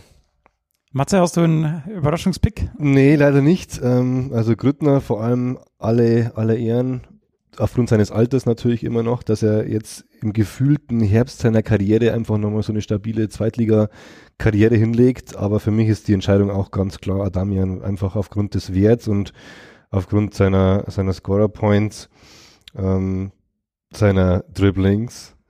Also ich fand, ich fand ihn äh, einfach ein mega belebendes Element im Spiel, der auch sehr, sehr flexibel ist, ähm, auf beiden Flügeln im Endeffekt hinter der Spitze spielen kann, als Stürmer spielen kann, also eigentlich das Offensivspiel komplett beleben kann ähm, und für unser Motor war im Offensivspiel, weil ja doch die anderen ähm, linken und rechten Flügelspieler sehr rotiert haben und er war eigentlich so eine, so eine Konstante auf den am Flügel. Ähm, Grüttner ist unersetzbar, aber wir haben halt Al, Al der im Endeffekt dann auch aufgrund seiner starken Rückrunde vor allem ähm, zumindest äh, die, die Aussicht zulässt, dass er irgendwann ersetzbar vielleicht sein wird oder also ist dein also nicht Pick Adamian? Ja, auf jeden Fall, klar. Okay. Zweite Kategorie, Most Improved Player, MIP. Da, da fallen natürlich alle die raus, die wir ausgeliehen haben oder die letztes Jahr noch nicht da waren. Also ähm, da würde ich jetzt tatsächlich den von dir angesprochenen al nehmen, auch wenn du recht hast, er hat erst in der Rückrunde so richtig aufgedreht. Aber ich finde es Wahnsinn, was der in den letzten Monaten für einen Sprung gemacht hat und ich hoffe, dass es nicht zu viele gesehen haben. Beim Gegensatz mit Grüttner ist er leider nicht im Herbst seiner Karriere und könnte es natürlich auch nochmal für wen anders Aber ist auch werden. schon 28. Das ist für einen Stürmer, aber also ja, also ich hoffe tatsächlich, dass uns der erhalten bleibt, weil. Ja, aber der bringt dir dann hoffentlich 5 Millionen, sollte er doch noch gehen. Ausstiegsklausel 200.000. Galatasaray. nee, also bei, ich kann mir bei, also da kann ich mir keine Ausstiegsklausel vorstellen, weil das war ja nicht abzusehen, dass das, also vielleicht für Keller schon, aber für, für, für alle anderen war es wahrscheinlich nicht abzusehen, dass es so, so krass abgeht. Den hat auch keiner gefeiert, den Neuzugang. Der war ja bei Lotte jetzt auch nicht von den Stats so überragend, dass der die ganze dritte Liga weggebombt hat. Und jetzt halt in der Rückrunde, also es ging los so ein bisschen äh, in ähm, Fürth wurde eingewechselt. In Magdeburg habe ich kommentiert. Da weiß ich noch, das war dieses geniale Tor im Zusammenspiel mit Marc Leis, glaube ich, Stimmt. äh, was uns am Ende dann auch den Sieg gebracht hat äh, in Magdeburg in einem verdammt wichtigen Spiel, weil da war schon noch so, das ist ein direkter Konkurrenz gegen, Konkurrent gegen Abstieg, auch wenn wir da gut dastanden zu dem Zeitpunkt. Also haben alle gesagt, das waren ganz große Big Points gegen den Abstieg. Und seitdem hat er von Spiel zu Spiel zugelegt, auch in, bei Union, was wir am Ende nicht gewonnen haben, aber da hat er mich richtig, richtig überzeugt bei dem Spiel und noch bei einigen mehr. Also ist wirklich mein Lieblingsspieler so geworden, je länger die Saison gedauert hat. Vor allem hat er auch so einen geilen Spielstil, ja. Er, er, er watschelt da rum mit diesen ewig langen Beinen und du denkst dir, wie beim, äh, beim Thomas Müller, jetzt bricht Ja. ja. gleich alles und dann haut er, haut er so einen Zaubertrick raus und auf einmal ist der Ball im Tor. Und hat halt so eine brutale Kaltschnäuzigkeit, finde ich, und auch so eine, ja, so eine Coolness und trotzdem noch so tricky. Ähm, hat auf jeden Fall das Potenzial zum Publikumsliebling, finde ich sogar. Du sagst ja schon, das ist dein, dein Lieblingsspieler, Brownie, aber ich finde sogar, also man merkt es auch bei den jungen Leuten im Stadion schon, dass die den wirklich, äh, dass der wirklich an ihre Herzen dran heftet. Ich finde seine innere Ruhe auch geil, Mhm. weil wo wir den Elfmeter gegen Köln bekommen haben, Ja, da wurde er ja nachgetreten ja. und die Hälfte von unserer Mannschaft hätte ihn umgebracht. und der Algadui ist hingegangen, hat ihn umarmt und hat gesagt, Ja. was ist denn los und so. und hat noch nicht mal gewusst, dass es Elfmeter gibt, sondern er hat halt gesagt, hey, was soll denn das? Und das ist mir schon öfters diese Saison aufgefallen, dass der Algadui immer äh, immer sofort mit einem Lächeln auf die Gefaulten oder selbst wenn er fault oder wenn er gefault wird, dass er dann immer mit einem Lächeln hingeht und da schon die Situation beruhigt, indem er halt nicht total Mhm. auslastet und das macht ihn, es macht ihn total sympathisch und ist mal erfrischend in dieser ganzen Fußballer-Mimimi-Geschichte. Aber Ja. er war jetzt auch nicht der, hat jetzt nicht den Marco Grüttner gemacht und ist zum Schiri gegangen und gesagt, ach, das war doch gar nichts, lass den doch auf dem Feld. Dafür ist er Schlitzohr, also dafür ist er Schlitzohr, Digga. Es ist schon Schlitzohr, aber es ist ein sympathisches Schlitzohr. Ja. Ja, und auch dieser, also das war ja jetzt nicht irgendwie, dass er da überhaupt geschauspielert hat. Also war wirklich total entspannt, bin ich voll Ja, okay, der ist auch vier Meter groß, der wird wahrscheinlich gedacht haben, irgendwas war da, am Oberschenkel. Ihr macht auf jeden Fall auch den, den Eindruck, als könnte er niemals Star-Allüren entwickeln. Ja. So einhergehen mit deiner, deiner Ja, Ansicht. vielleicht ist er einfach schon zu alt dafür. Ich Also ich glaube auch tatsächlich, dass sein Marktwert nicht mehr als eineinhalb Millionen steigen wird. Also Adamian, mehr kann er nicht wert, wert werden, glaube ich. Ja, er ist halt so ein Spielertyp, der jetzt mittlerweile nicht mehr ganz so gefragt ist und der Adamian ist ja in dieser neuen modernen Ja. Fußballwelt, wo sich jeder wünscht, dass, dass, dass sie, dass die, keine Systemfußballer mehr, sondern wieder mehr Individualisten. Hat sich ja das Blatt jetzt die letzten zwei Jahre gewendet. Und da gibt's eben nicht so viele. Und da äh, bestimmt natürlich Angebot und Nachfrage dann auch den Markt. deswegen tut mir da die Ablöse auch so weh. Also Natürlich. ich verstehe auch, Mhm. warum wir ähm, Klauseln in unseren Verträgen haben, weil ich glaube, anders würden wir bestimmte Spiele auch nicht bekommen. Anders wäre er jetzt ablösefrei. Das muss man ja dazu Eben. sagen. Hätte man nicht Er hätte den Vertrag nicht verlängert wahrscheinlich, beziehungsweise teilweise würden die Spieler gar nicht zu uns kommen, Mhm. glaube ich. Wahrscheinlich hat er in dem Vertrag davor Und eine du sparst noch vielleicht die Halt- Summe. Ja, und äh, ja, vor allem, ich finde es immer heuchlerisch dann, ja, dann ähm, hättest halt bessere Verträge gemacht. Er hätte Keller äh, ihn von, äh, wo kommt der, Steinbach, äh, den Ja. Fünfjahresvertrag gegeben, Ja. dann äh, wäre Polen offen gewesen auf der Hans-Jakob. Oder auf der West, auf der Hans-Jakob vielleicht nicht, aber auf der West wäre spätestens Polen offen gewesen. Aber es tut halt einfach weh, wenn du dann siehst, dass ein Kind Zombie für drei Millionen nach Hamburg geht und glaube ich, einen Natürlich Teil davon weh. noch aus eigener Tasche zahlen muss, weil Kiel einfach knallhart in den Verhandlungen ist. Ja. Das werden wir aber auch. Wenn Nee, wir, wenn, können uns das nicht erlauben. Ich glaube, dass es nicht nur ist, dass die Spieler nicht zu uns kommen, wenn sie nicht die Klauseln bekommen, sondern dass wir, wir haben ja diese, dieses Denken oder was der Christian Keller auch immer wieder erwähnt, wir legen niemandem Stein in den Weg. Ich glaube, wir können es uns nicht leisten, knallhart zu verhandeln, weil wenn wir diesen Ruf verlieren, dann sind wir unattraktiver auch wieder für neue Spieler, was Sprungbrett betrifft. ja, jetzt, Das macht aber, Teil unserer Attraktivität. aber aus. jedes, aber jedes Jahr und äh, der zweiten Liga hilft uns auch, mehr Gehalt zu zahlen und mehr Gehalt bedeutet höhere Klauseln Ja. und Kiel zahlt halt wahrscheinlich einen Adamian nicht äh, 100.000, sondern 400.000 Ja. im Jahr oder 300.000 und dann kann man ihn aber auch Kla Klauseln reinschreiben, da, dass es Und berstet. Kiel investiert halt auch die Transfersummen gleich wieder. Also die geben schon mehr Kohle aus als wir. Ja, die haben auch viel mehr Sponsoring-Einnahmen und alles andere. Also die, ist einfach auch eine Landeshauptstadt. Du musst, die haben Ja. schon, man kann den Verein irgendwie, versucht man mal mit uns zu vergleichen, weil die mit uns aufgestiegen sind und vielleicht auch ein bisschen ähnlichen Fußball mal gespielt haben oder keine Ahnung. Es gab Parallelen, aber die haben ganz andere Möglichkeiten. Das ist eine Landeshauptstadt, wenn auch hoch im Norden, wo sich keiner von uns dafür interessiert. Äh, aber äh, die haben finanziell ganz andere Möglichkeiten als wir. Aber kein so, schön- äh, kein so neues Stadion. Also da, glaube ich, sind sie fast ein bisschen neidisch. Da schauen sie ja jetzt, dass sie modernisieren. Das will ja keiner bauen. Vielleicht ist ja auch von Vorteil beim al dass er einfach jetzt bis zum Alter von 34 bei uns bleibt und einfach jedes Jahr seine 10 Buden macht und gut ist. Ich glaube, den glaub, den gefällt's auch in Regensburg. Aber ich kann mich an keinem Interview von ihm erinnern. Stefan Er hat sicher mal eins gegeben. und will schon weitermachen hier die ganze Zeit. Ich wollte nur einen Namen in, in den Raum werfen. Ähm, da wird es mir wahrscheinlich nicht ganz recht geben. Also ich finde auch, dass das, dass der Herr Saller sich sehr stabilisiert hat auf dem, also er ist jetzt wahrscheinlich noch ein bisschen entfernt von dem, von der Auszeichnung, von dem Award, aber ich finde, er macht einen sehr soliden und auch durch die Saison hinweg äh, einen, einfach einen, einen stabilen Rechtsverteidigerposten. Ich würde ihm den nächsten Award geben. Da darf der Stefan erstmal sagen, was es ist. Ja, genau. Um wieder back to topic zu kommen, weil wir jetzt nur über Offensivspieler äh, gesprochen haben, habe ich mir natürlich. Äh, Ja, wir haben aber das MEP noch gar nicht abgeschlossen. Nur, nur der Matze hat getippt, oder? Ja, Al-Gadoui. Ich auch. Und Achso. Robert, So, hast ich du da dachte, du hast auch Al-Gadoui. Ach so, nee, ich, äh, ich, ich liebe ihn zwar auch, aber um, um, um, um, um einfach eine Gegenthese reinzubekommen, würde ich sagen Talhammer. Also der ist ja quasi vom, äh, vom E-Jugendspieler zum, erste, zum, zum ersten Mannschaftsstammspieler geworden. Ja, Ähm, das sollte man auch nicht unterschätzen. nee. Und er hat sich eindeutig zu uns bekannt, obwohl er noch ähm. Vertrag in Ingolstadt hat. Das schafft, also das bringt eigentlich so eine, so eine Konstellation vor sich, Mhm. dass er eigentlich nicht mehr zurück kann. Mhm. Obwohl die Ingolstadt-Fans das wahrscheinlich gar nicht am Schirm haben und gar Nee. nicht wissen, wer er ist. Aber ähm, ja, ich hoffe, der bleibt uns erhalten. Und Christian Keller hat ja auch gesagt, das, das Wichtigste ist, dass der Spieler sich zu uns bekennt. Und dann schauen wir mal, was man da, da mit den Vereinen regelt. Aber ich kann, ich kann auch nicht sagen, was besser wäre, ob Ingo, dass Ingolstadt absteigt oder drin bleibt, weil in beiden Fällen können sie ihn gebrauchen wahrscheinlich.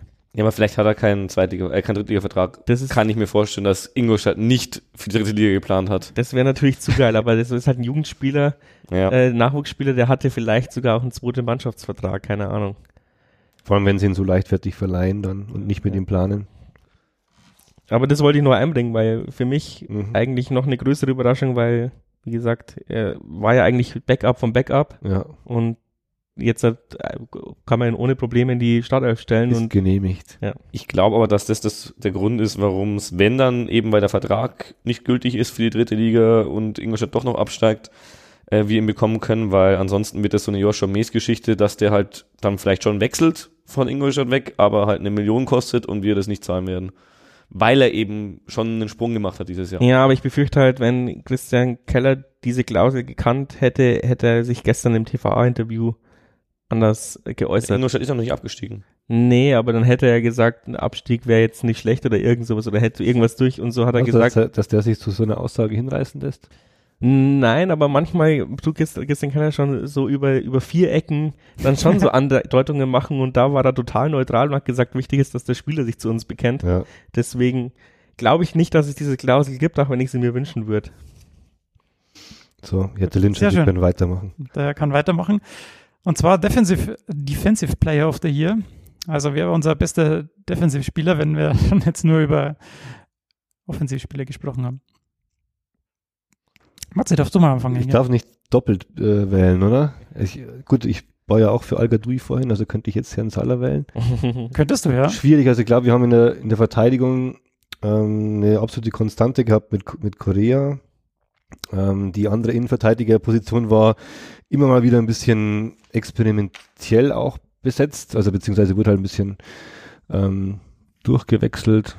Ähm, ja, ich glaube, ich bleib beim Herrn Salah.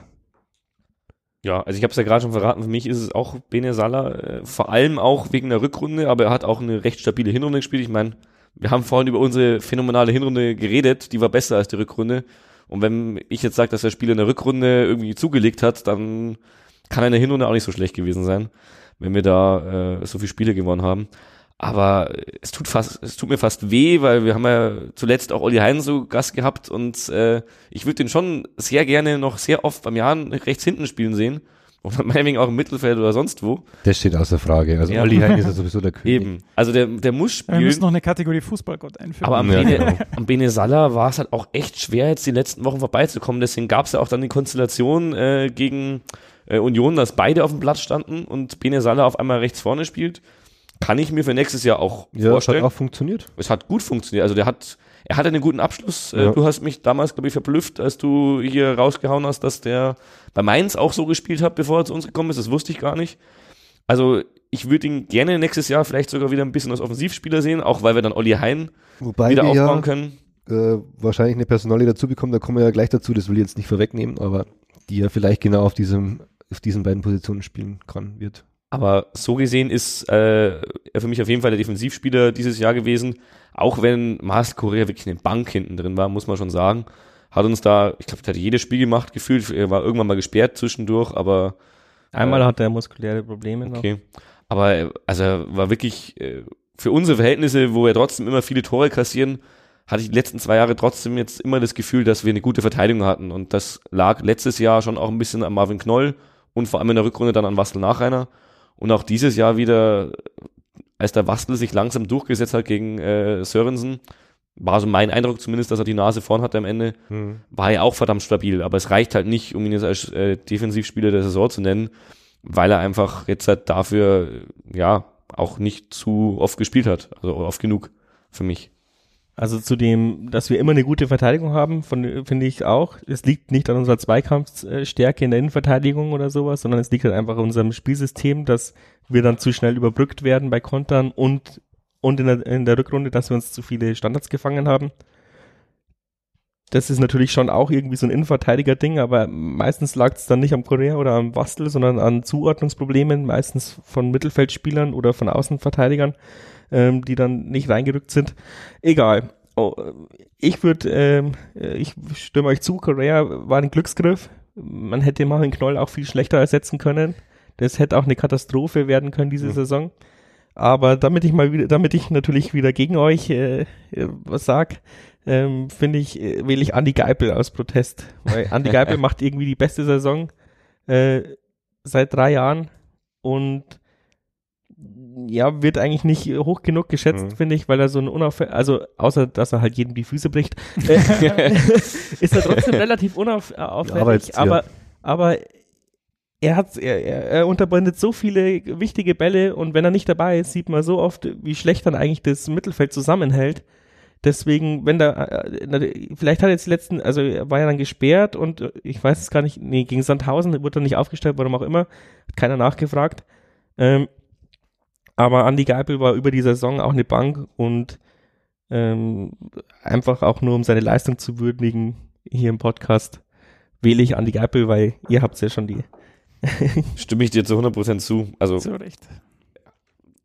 ich bin fast beschämt, dass ich Andy Geipel bei allen vier, Posi bei allen vier Awards gerade vorhin vergessen habe, weil der ist für mich schon auch mit auf dem Treppchen beim MVP. Also ich glaube, ich habe es im Turmfunk ein paar Mal erwähnt in den Auswärtsspielen, die ich kommentiert habe, was der dieses Jahr abreißt, was der Acker, was der läuft und wie viel Bälle der gewinnt, ist überragend. Aber irgendwie ist er halt dann doch als zentraler Mittelfeldspieler eine der unattraktivsten Positionen. Alle wollen nur diese Offensivspieler sehen, die äh, hier die Scorerpunkte machen oder Defensivspieler, die die Gegner umflexen. Aber das kann er auch. Okay, dann gebe ich auch noch meinen Senf dazu. Ähm, Andi Geipel, ich habe am Anfang gesagt von der zweiten Liga, ich glaube nicht, dass er zweitligatauglich ist, ganz ehrlich, das, da bin ich ganz ehrlich.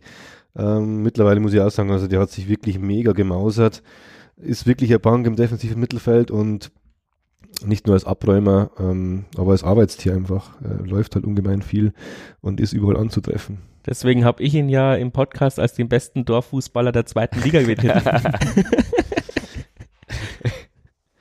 Okay, letzte Kategorie. Bester Einwechselspieler. Zwölfter Mann. Bester Einwechselspieler. Robert? Da habe ich keine Idee, wer wird denn immer eingewechselt? In der Hinrunde muss es fast, oder zum- in der Mitte der Saison musste Al-Gadoui sagen, aber den haben wir jetzt auch schon ein paar Mal erwähnt und am Ende hat er echt Stamm gespielt. Ich bin da auch gerade ein bisschen ja, überfragt. Bayer Lorzer wechselt halt auch immer erst zur gefühlt 89. Minute. Ja, wahrscheinlich gibt, haben wir halt einfach 15, 16 Spieler, die dann auch in der äh, Stammformation rotieren, dass es gar nicht Ja, so eben. den typischen Dann Einwechselspieler einigen wir uns doch drauf. Also Al-Gadoui wäre es wahrscheinlich gewesen vom Effekt, weil er ja doch ein paar Mal von der Bank kam und wichtige Tore gemacht hat, aber dann einigen wir uns doch auf den Freisi.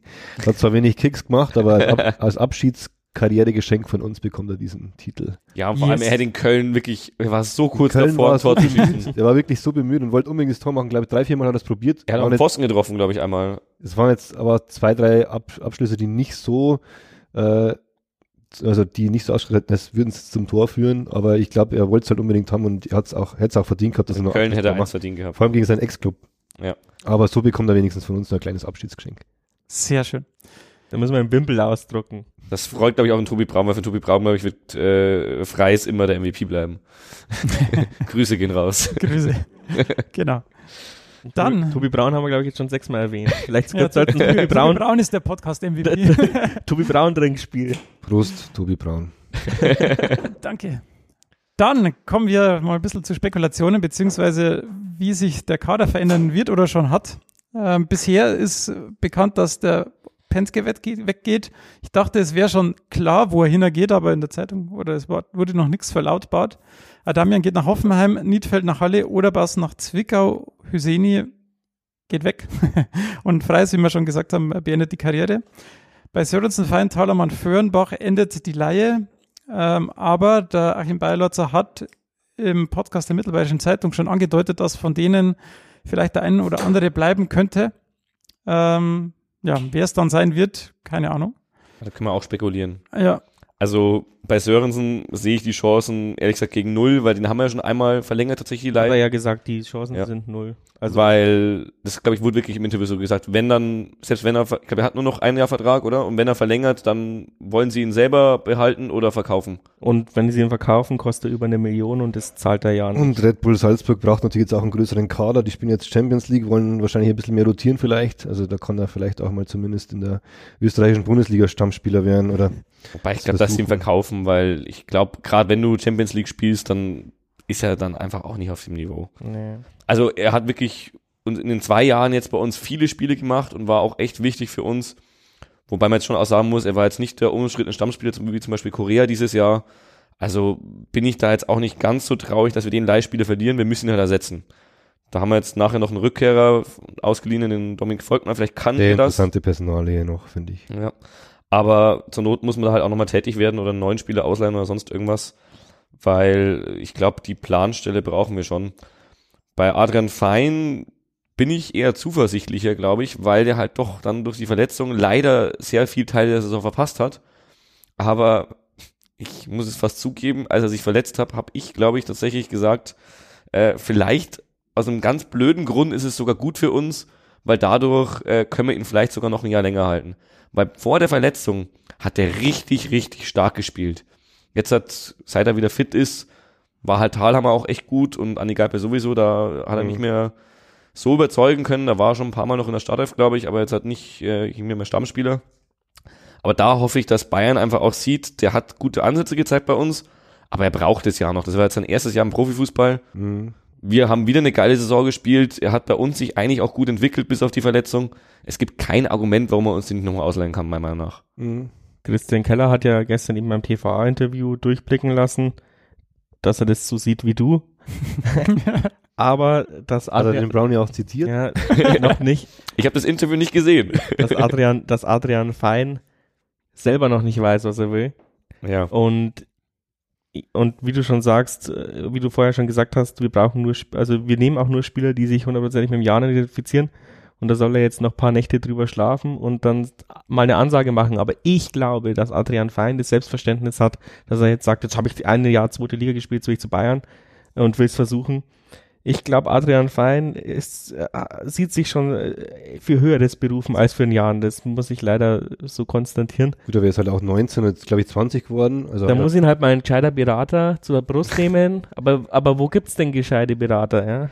Keine Ahnung. Keiner. Aber was ich glaube, also was mir jetzt gerade noch eingefallen ist, was das Problem sein könnte, ist, wenn Bayern 2 tatsächlich aufsteigt, die spielen jetzt eine Relegation gegen Wolfsburg, dann hat er halt die Perspektive, er kann bei Bayern 2 die Die dritte liegen- Liga spielen. Die liegen gerade 3-1 hinten, also.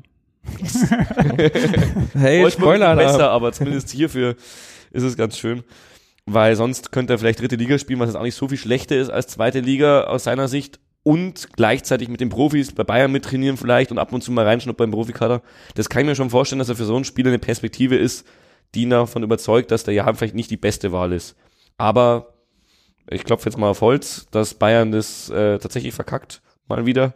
Bayern Ich möchte 2, die Wolfsburg- unaufsteigbaren. Ich möchte Wolfsburg 2 auch nicht in der zwei, äh, dritten Liga Ist mir haben. egal, was in der dritten Liga passiert, da kommen wir eh nie wieder hin. Aber das ist Pest gegen Cholera, das ist wie Wiesbaden gegen Ingolstadt, Bayern 2 gegen Wolfsburg 2. Ah. Gut, äh, laut der Rundschau, ich weiß nicht, wer es hier reingeschrieben hat, stehen, sollen, sollen schon vier Neuzugänge feststehen.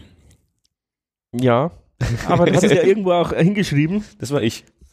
Wo waren die Neuzugänge? Äh, also die Rundschau, also vier Neuzugänge, wo man die Namen nicht weiß. Aber Christian Keller hat wohl gemeint, vier Neuzugänge gibt's. Hat er gestern im TVA nicht gemeint. Rundschau weiß ich nicht, ob Rundschau bessere Quellen hat als TVA oder ob sie sich's einfach nur ausdenken.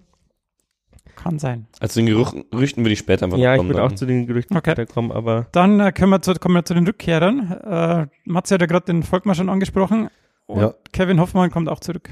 Ja, Dominik Volkmar, ich habe den eigentlich in den Testspielen von der letzten Zweitligasaison schon, beziehungsweise von der, von der Anfang, von Anfang der Saison schon für sehr talentiert befunden. Deswegen hatten der Jan vermutlich auch verpflichtet. Ähm, da scheint es dann an der Qualität noch nicht ganz gereicht Er zu war halt auch für die sehr zweite jung. Liga. War sehr jung. Jetzt ist er 23. Ähm, hat äh, in 17 von 18 Spielen für Karl Zeiss Jena in der dritten Liga in der zentralen Innenverteidigerposition äh, gespielt. Ich habe es auch jedes Wochenende verfolgt. Hat da wohl einen sehr soliden Eindruck immer gemacht. waren die nicht irgendwie auf dem Abstiegsplatz, waren- bevor er die waren- reinkam? Ich glaube sogar vorletzter. Und haben sich dann jetzt die letzten drei Spiele noch über die Linie und dann eigentlich mit dem letzten souveränen zu Null Erfolg sogar ähm, noch doch ein Stückchen weit von der Linie wieder weg entfernen können. Ähm, damit hat jetzt eigentlich auch keiner gerechnet, weil die jetzt ähm, ja in der Hinrunde einfach nicht wirklich nach Drittliganiveau äh, gewirkt haben oder Fußball gespielt haben auf Drittliganiveau. Und das liegt jetzt sicherlich nicht an einer Personalie Dominik Volkmann, aber ich glaube, der hat wirklich einen soliden äh, Leihspieler abgegeben und äh, ich glaube, mit einem neuen Trainer in Regensburg hat der bestimmt seine Chancen verdient, auch mal zumindest als Backup äh, behalten zu werden. Sehe ich auch so. Und vor allem, du hast ja gerade gesagt, äh, sie haben sich in der Rückrunde stabilisiert und er ist ja wirklich erst in der Winterpause gewechselt. Ja. Also, Hoffmann habe ich nicht ganz so verfolgt, ehrlich gesagt. 20 von 38 Spiele für Zwickau gemacht, kein einziges Mal über 90 Minuten, zwei Tore, drei Vorlagen, sind die Statistiken, die wir jetzt vorliegen haben. Ähm, ja, Kevin Hoffmann, wie alt ist der? mittlerweile 21? Ja. Weiß ich nicht. Oder Ist 20? natürlich auch noch, Sieht halt aber auch ist noch jung auf jeden 12. Fall. Ja, ist noch jung. ist halt auch ein Youngster, ne? Und ich glaube, vielleicht kann man hier noch ein zweites Ja. Leihverhältnis Kommt ja auch aus der eigenen Jugend, oder? Ja. Ich mag ihn echt gerne. Ich war mit ihm auch schon auf der einen oder anderen Fenglo-Weihnachtsfeier, als ich noch Fernsehaufträge war. Aber ich glaube auch, dass es für die zweite Liga nicht reichen wird. Und das Problem bei ihm war ja auch, ich glaube, man hat ihn ausgeliehen, weil er halt aus der eigenen Jugend ist und weil man vielleicht schon irgendwann brauchen kann. Aber er passt halt von der Position auch nicht in unser System. Meiner Meinung nach, also zumindest äh, als er noch bei uns Mhm. gespielt hat, auf der Bank war in der dritten Liga, war er eigentlich immer der Zehner. Mhm. Und wir haben in unserem System meiner Meinung nach kein Zehner. Wir haben so zwei Sechser beziehungsweise Achter mit, äh, also einen Abräumer mit dem Geipel meistens und dann daneben noch einen eher Gut, wobei du jetzt auf, Aufbauspieler. der Position schon, finde ich, abwarten kannst, was der neue Trainer draus macht, weil das sind ja Offensivpositionen, kann, kannst du schon variabel spielen, ob du jetzt mit einem, mit zwei Flügelspielen und einen hängen, einer hängenden Spitze spielst oder dann nur hängende Spitzen und zwei zentrale Stürmer hast. Das glaube ich ist, das wird dann der neue Trainer entscheiden. Aber ich mag halt unser System, so wie wir es Ja, ja, lang gespielt haben und ich hoffe, also meiner Meinung nach wäre es gut, wenn wir dabei bleiben. Als wir noch unter Herrlich äh, mit Koller Pusch ja Mhm. auch gespielt hatten, Koller Pusch ist es ja auch ein bisschen so Verhängnis geworden, dass wir weg von dieser 10 gegangen sind. Der Mhm. war ein ähnlicher Spieler, ja, von der Position her zumindest. Und für ihn kam, glaube ich, Kevin Hoffmann auch ab und zu damals in der Mhm. dritten Liga ins Spiel. Ja. Und da haben wir halt einfach im System die Stelle, äh, die Planstelle nicht. Ich weiß auch nicht, wie lange der Vertrag von Kevin geht, ob der vielleicht auch nur bis Ende nächster Saison geht und man ihn, wenn er verlängern müsste, bevor er ihn ausleiht. Man darf ja im letzten Vertragsjahr keinen Spieler mehr ausleihen. Ich würde es mir wünschen, weil ich schon glaube, dass uns der, wenn er vielleicht nochmal einen Schritt macht, äh, auch weiterhelfen kann auf lange Sicht. Du weißt auch nie, am Ende steigen wir dann doch äh, nochmal ab, Gott bewahre. Ähm, und Dann ja, brauchst du ihn wieder, ja. und vor allem brauchst du mehr Local Player in der dritten Liga, glaube ich. Mhm. Oder jüngere Spieler, oder irgend sowas. U23-Spieler, glaube ich, brauchst du extra noch. Also ist schade Local, auf keinen Local Fall. Player ist, glaube ich, zweite Liga strenger und Ja. U23 ist, glaube ich, dritte Liga strenger, ja. Gut, dann die Positionen, wo wir Handlungsbedarf haben. Trainer ist klar, ähm, aber da kommen wir dann, äh, oh, da können wir auch gleich machen. Ähm, Robert, wie schaut's aus? Deine Geheimtipps. Meine Geheimtipps, ja, also ich habe mir einfach bloß mal die letzten zwei Jahre Trainerscheinausbildung in Köln angeguckt Mhm. und geschaut, wer von dem war quasi äh, in irgendwelchen Jugendbereichen von Mannschaften, die, die ähnliches Spielsystem haben wie wir, also hau hauptsächlich Hoffenheim und RB war das dann. Und dann ist halt so wie. Da kommt Freude auf in den Fanreihen. Das kann ich dir schon mal garantieren. Ja, aber Bayer Lorzer war ja das Gleiche. War jetzt auch nicht unbedingt so eine gute Ausgangslage. Ja. Aber Damir Dugancic, Gancic. Dugancic äh, war wohl vorletztes Jahr der Klassenbeste Mhm. und ist Ja, jetzt drunter machen wir es eh nicht, oder? Ja. ja, ich glaube, da ist Keller auch sehr streng. Wenn äh, ohne Zeugnis kommt man bei ihm nicht durch die Aber Tür. es gibt keinen Klassenbesten mehr. Im aktuellen Jahrgang, wo Patrick Hemmes und äh, Co. drin waren, habe ich gelesen, hat der DFB keinen Klassenbesten mehr gekürt. Das machen sie nicht mehr. Ja, weil sie nämlich genau diese Schlagzeilen.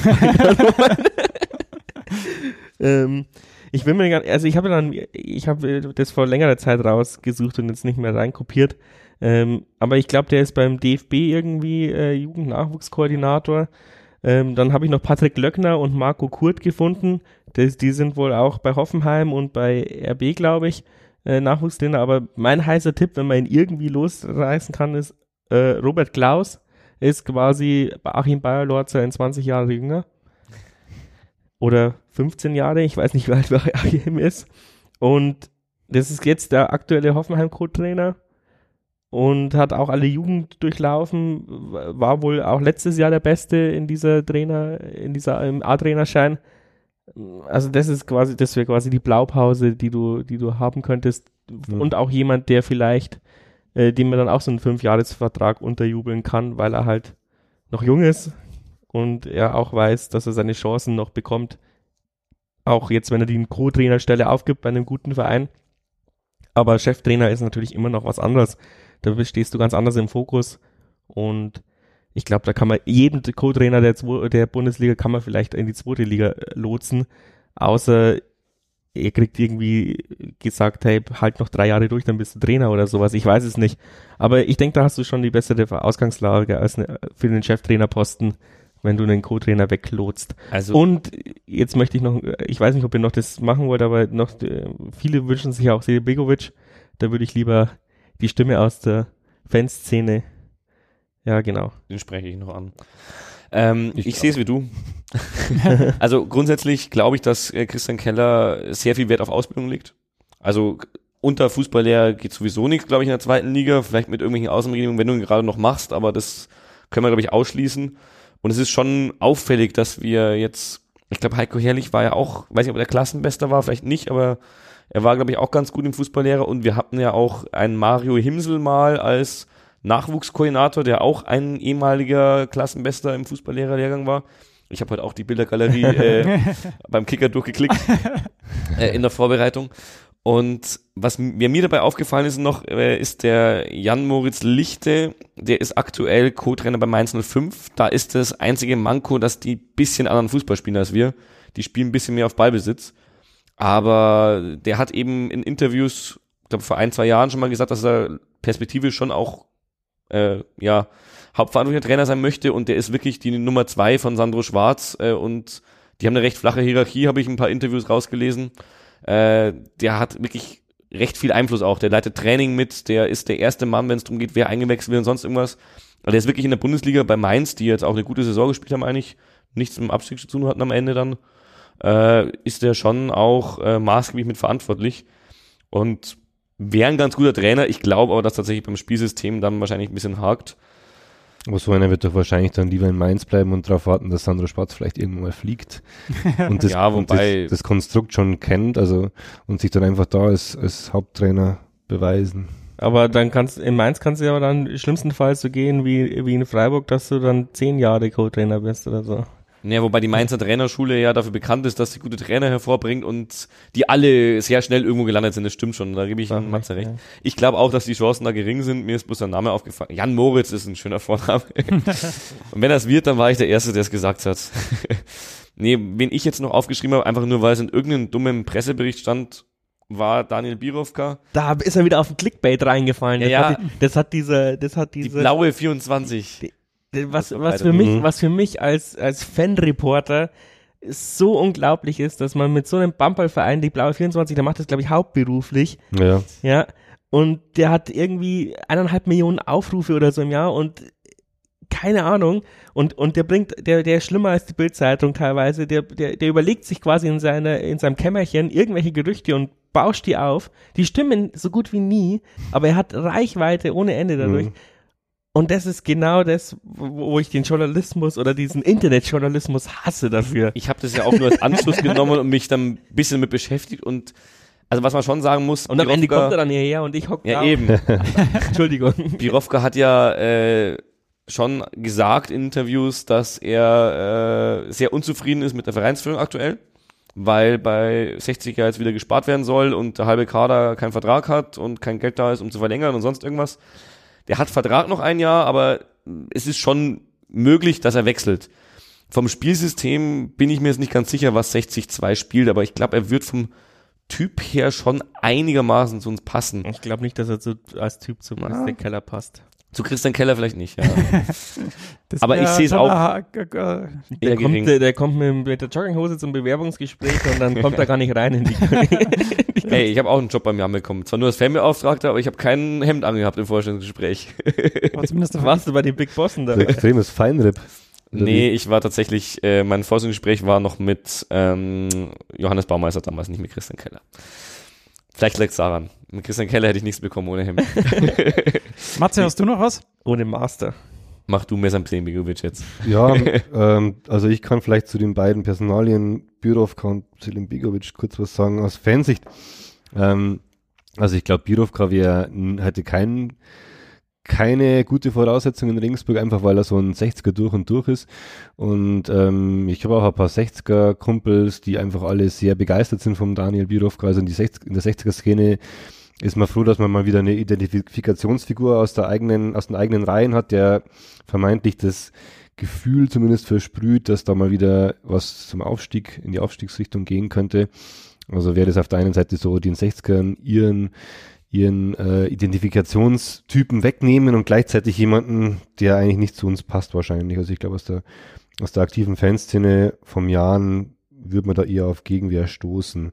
Mirsan Selim Begovic ist natürlich eher das Gegenteil. Er kommt aus den eigenen Reihen, hat, glaube jetzt 20 Jahre beim Jan auf dem, auf dem äh, also als Vergangenheit hinter sich ähm, in verschiedenen Positionen und äh, das wäre natürlich schon ganz was anderes. Also ich wäre sehr begeistert davon. Ich weiß halt jetzt nicht, wie er sich als, als Trainer dann machen würde. Das weiß keiner so richtig, weil er immer so ein bisschen im zweiten oder im dritten Glied dann tätig war. Aber ich glaube, der hat solide Arbeit geleistet, ähm, dem er eine Chance geben könnte. Ich persönlich bin ein Verfechter von jungen Trainern. Also ich hätte gerne mal wieder einen Jungen. Wir haben jetzt eigentlich zwei eher ältere oder mittleren Alters gehabt zuletzt. Ähm, Aber die nicht Ja, lange getrainiert haben. die nicht lange also. trainiert haben, das ja. stimmt. Aber ich, ich glaube vielleicht, dass so ein junger Trainer, der vielleicht sogar als, als Co-Trainer vorher schon im, im Profibereich gearbeitet hat, wie jetzt den äh, Herrn Lichte, den du gesagt hast, den fände ich grundsätzlich vom Ansatz her ganz interessant. Also vom, vom Trainerkandidaten eher so dieses Phänomen. Einen jungen, hungrigen Trainer, der bereit ist, was auszuprobieren, der viel auf die Jugend auch noch setzt, weil er diesen Bezug hat, so einfach ein bisschen Nagelsmann-mäßig, das finde ich ganz gut. Und ich glaube, da gibt es mittlerweile in Fußball Deutschland schon einige die man vielleicht gar nicht am Schirm hat auch. Und ich habe jetzt, wie gesagt, auch keine Namen parat, aber eher einer jüngeren Semesters. Und ich glaube, es gibt auch aus der Szene keine konkreten Wünsche. Also ich, ich bin jetzt ja kein Sprachrohr aus der Fanszene, aber ich wüsste jetzt auch nicht, dass jetzt irgendjemand gefordert wäre oder so. Wen willst du denn da wünschen? Wie gesagt, es ist, also hast du ja auch schon gesagt, es ist in sich Co-Trainer zu verpflichten. Ich meine, äh, die halbe englische zweite oder erste Liga holt sich den Co-Trainer von Borussia Dortmund und dann den nächsten Co-Trainer von Borussia Ja. Dortmund oder den zweiten Mannschaftstrainer oder was auch immer. Zweite Mannschaft war es in dem Fall. Ich bin da tatsächlich auch bei äh, Robert Special Tipp. Das ist wahrscheinlich das Wahrscheinlichste, wenn wir das jetzt hier einordnen müssten. Vor allem, weil ja Nagelsmann zu RB Leipzig geht. Ich weiß nicht, ob er den mitnimmt jetzt. Das ist die Frage. Das müsste man, wenn er recherchieren. Der Marco Aber- Rose, der kommt, oder? Marco Rose kommt zu Hoffenheim. Keine Ahnung. Also der neue Trainer, der kommt, in den Gefilden ist es ja normal, dass du selber deinen Co-Trainer dabei hast. Das heißt, wenn er nicht mit nach Leipzig geht, wäre der wahrscheinlich sogar frei. Andererseits, äh, ja, das Trainerkarussell ist gerade brutal. Ich Mhm. bin mir aber sicher, bei den ganzen Namen, die im Trainerkarussell sind, ist es ganz gut für uns, weil alle, die einen suchen, haben genug Auswahl. Und wir werden keinen Trainer verpflichten, der schon fünf Zweit- oder Erstligavereine hatte. Da bin ich Ja, mir ich absolut auch, ne? sicher. Und Steinigt mich, wenn es am In Ende Köln wird auch bald wieder Stelle frei. Wo habe ich das wirklich gesagt? Ja, Heiko Herrlich ist auch frei und möchte diesen Sommer wieder jemand übernehmen, aber ich glaube, Ja, aber Das das, ist ja, aber das ist ja, also für die Trainer selbst ist es ja wurscht, wenn du mal in diesem Trainerkarussell der ersten Bundesliga drin bist, dann bist du da drin, dann wird dein Name immer irgendwo in der Presse landen und immer wirst du irgendwann mal äh, so einen Job bekommen. Außerdem verdienst du dich halt in Ja. diesen zwei Jahren dumm und dämlich, wahrscheinlich selbst bei Köln, Ja. wo, wo hast du da gesehen beim Weinzettel, als sie angerufen haben, hey, beim Jan ist jetzt eine Stelle frei und er sagt, "Boah, aber doch Vertrag in Stuttgart, was wollt ihr von mir? ja, aber also ich glaube, Und, und, und da hört man dann halt schon raus, Ja. ja. Also ich meine, ein Jahr Bundesliga und du hast verdient wie, Ja. wie ein Bandarbeiter in, in 60 Jahren. Also Ja. da braucht man nicht drüber reden, selbst wenn Bayer Lorzer das jetzt an Beste, die Wand was fährt. passieren kann, ist eigentlich eine Abfindung bei einer Entlassung. Ja, und dann das war's. Äh, äh, auch, äh, ja, f- ähm, ich habe ja gesehen, Heiko Herrlich hat ja irgendwie sich rauskaufen lassen aus seinem Ja, Champions genau. League Vertrag. Weil der hätte sich ja irgendwie verlängert um ein Jahr, wenn sie Champions League. Blöde Entscheidung im Nachhinein. nee, Aber, da, nicht. aber damals waren sie Doch noch ein bisschen moralisch. finde ich nicht. Ich finde, es war genau von allen Seiten, es war eine Win-Win-Win-Situation. Also es war wirklich für die Ja, Zuhörer. außer vielleicht dass halt er 900.000 Euro verloren hat dadurch jetzt. Ja, aber er will einen neuen Verein diesen Sommer und dann muss er ja eine Abfindung verhandeln, weil er muss aus dem Vertrag raus und dann würde er automatisch nicht die vollen 900.000 Euro kommen. Da Das ist normalerweise so, wenn du zwei Jahre deinen Vertrag aussitzt, kriegst du dein komplettes Gehalt. Wenn du einen neuen Verein findest, handelst du irgendeine Abfindung aus und gehst halt für die Hälfte von dem Betrag und hast dann einen neuen Vertrag. Hast recht, aber das hat jetzt den tun, Weinzelweg- sorry, dass ich, ja. Der Weinzelweg, um jetzt nicht noch weiter abzuschweifen, ist wenigstens ein Ex-Trainer von uns, ein anderer Ex von uns.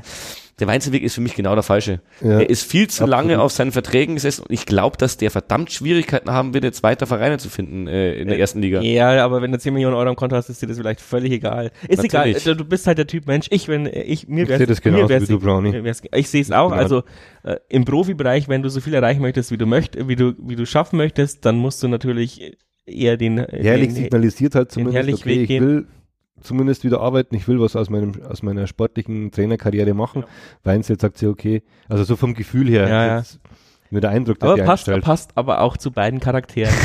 Das kann ich jetzt nicht ganz so, einschätzen, aber egal. das Gefühl macht sie auf jeden Fall. Ähm, ich wollte noch einen, einen kurzen Nachsatz zum Se- Selim Begovic bringen, weil, also zumindest im, im Internet wird er ja vehement gefordert von vielen Leuten. Ich weiß nicht, wie es dann in der Fanszene aussieht. Ich fänd's saugeil. Es wäre natürlich die Cinderelli-Story schlechthin für unseren Verein. Und äh, es wäre vielleicht auch mal einer, der vielleicht sogar mal ein Angebot abschlagen würde, weil, weil er weiß, was er am Jahren hat. Ja, und wenn, Wenn- du eh schon wenn's kommt- 20 Jahre beim Jahren bist, da gehst du vielleicht auch wieder eher zurück in die Jugendarbeit, ins zweite Glied, so wie der da, der jetzt bei Hertha Mhm. und nicht dann woanders hin. Ja, aber, aber ich find's halt auch ein brutales Risiko und das wird sich Keller vielleicht nicht antun. Bei 20 Jahre stimmt, Entschuldigung, das war nicht ganz so lang. aber ist Vielleicht- egal. Vielleicht 12 oder so. War echt lang. Also Aber 20, 20 ist Aber wenn sie, aber, aber wenn du merkst, okay, es war ein Fehlgriff, du kannst ihn nicht schnell beheben, weil Mhm. dann würdest du ihm auf die Füße treten, dann würdest du äh, Gegenwind von den Fans bekommen. Ähm, du kannst deinen Fehler nicht schnell korrigieren, während du bei einem externen, wenn du merkst, nach, weiß ich nicht, zehn Spieltagen, das ist die volle Pfeife, wir haben uns da, wir haben uns da vergriffen, dann kann man den austauschen und ohne dass irgendjemand äh, sagt, äh, blöd. Und einen Selim Begovic stellst du dann hin, sagst, hey, sorry, nach zehn Spieltagen hat nicht geklappt. Jetzt brauchen wir dich nicht mehr weder als Co. noch als sonst irgendwas. Mhm. Und dann, der hat Ja. auch kein Standing so im Fußball Deutschland, dass er nochmal einen anderen Mhm. Trainer. Es wäre halt Für ihn wäre es auch schwer, ins zweite Glied wieder zurückzugehen, Genau. vielleicht als irgendwie eine Jugendtrainerfunktion oder so. deswegen, deswegen, also ich finde, man kann da mehr verlieren, als man gewinnen kann, auch wenn sich mir es wünschen würde, dass Mhm. so eine Cinderella-Story passiert. Deswegen glaube ich es nicht, dass passiert. Aber ich könnte mir perspektivisch schon vorstellen, wenn es jetzt, wenn wir es jetzt wieder schaffen, einen Trainer zu holen, der zwei, drei Jahre erfolgreich bei uns ist, dass du ihn dann als, als Cheftrainer installierst, weil jetzt hat er einfach mit eineinhalb Jahren oder zwei Jahren äh, Co-Trainer-Erfahrung auch noch nicht so viel gerissen Mhm. oder gesehen, dass, dass man das risikofrei machen kann. Hier steht eigentlich noch, Entschuldigung, mach du. ich wollte eigentlich nur noch wissen, ob jemand von euch weiß, ob da Gefahr besteht, dass, dass Herr Bayerlorzer irgendwelche Co's noch mitnimmt. Glaube Weil die, die Gefahr besteht immer, weil die haben alle Vertrag bei uns und ich glaube, ähm, die sind schon äh, loyaler. Also wenn, dann geht's glaube ich um Andi Gehlen und Jonas Meyer oder eher nur um Jonas Meyer, weil Andi Gehlen ist auch schon länger beim Verein. Also der hat jetzt auch schon zwei Trainer überlebt, glaube ich. Ja, Jonas Meyer war ja auch vorm War Praktikant, war war so halb da, ja. ja, ja. Ja. Also, Aber also bei Veselin Begovic möchte ich noch einhaken. Ich würde es mir auch wünschen, wenn es funktioniert. Aber Ja, auch da, ich ja. kann es halt null einschätzen, ob es funktioniert. Und vor allem, es ist halt jetzt auch nicht dieser Christian Kellermann, also wo du denkst, wir haben ja vorhin drüber gesprochen, der verpflichtet nur Klassenbeste so ungefähr. Das in dem Begovic, ohne das jetzt schlecht reden zu wollen, ich habe keine Ahnung, wie das Niveau da ist, aber er hat seinen Fußballlehrer ja in seiner Heimat gemacht, in Bosnien-Herzegowina, also die UEFA Pro-Lizenz, die gleichbedeutend ist mit dem Fußballlehrer, glaube ich. Ähm, ich habe keine Ahnung, was das, also wie man das einschätzen soll. Und man hat ihn halt auch nie trainieren sehen, hauptverantwortlich. Und wenn es am Ende nicht klappt, wäre es einfach jammer schade, wie du auch schon gesagt hast, um die Person. Und ich glaube eher nicht mal, dass der der übernächste Trainer wird oder sowas, wenn halt nach zwei Jahren wieder einer weggekauft wird, sondern falls der nächste Trainer nicht funktioniert. Also falls wir doch mal zur Winterpause einen Trainer entlassen müssen, was ich mir auch nicht vorstellen kann. Also dafür müssen wir echt abgeschlagen sein, weil ja, wir dann doch eher mit Personalien, glaube ich, geduldig sind. Aber falls das ist, dann wäre das für mich der perfekte Interimstrainer. Und dann, dann siehst du, der ist der Markus Weinzel Way so ungefähr, dann beförderst du jemanden halt dann ganz schnell nach oben, macht ein paar Spiele Interimstrainer, macht es gut, dann kann ich mir das auch für 20 Jahre vorstellen. Aber so. Und das ist der risikoärmste Weg, ja. Weil wenn es dann nicht klappt, dann holst du einen Cheftrainer und lässt ihn wieder als Co. ran. Genau. Da hast du recht, ja. Das ist die Perf ja. Also Mersat wäre für mich mega Interimstrainer und wie gesagt, wenn es funktioniert, auch ein mega Haupttrainer, aber so, ich würde es mich nicht trauen, aber ich habe auch viel weniger Ahnung davon, was er kann, als zum Beispiel Christian Keller. Ich glaube, der kann es besser einschätzen, was Mersat wirklich jetzt was den Trainerberuf betrifft, also wirklich den äh, Haupttrainer aktuell schon leistet und äh, was sein Potenzial ist, da sind wir einfach nicht drin. Da musst du mhm. ja Mitarbeiter sein, glaube ich, um das zu verstehen. Ja, ich glaube, dann haben wir das auch gut be besprochen. Jetzt sind wir schon fast eineinhalb Stunden dabei, deshalb würde ich vorschlagen, dass wir die Kader, die weiteren Kaderfragen auf die Vorschau verlegen, weil dann wissen wir auch mehr, wenn wir dann den, den Trainer haben. Das Bier geht langsam aus. Erstens geht das Bier aus und zweitens haben wir ja den Matze heute da.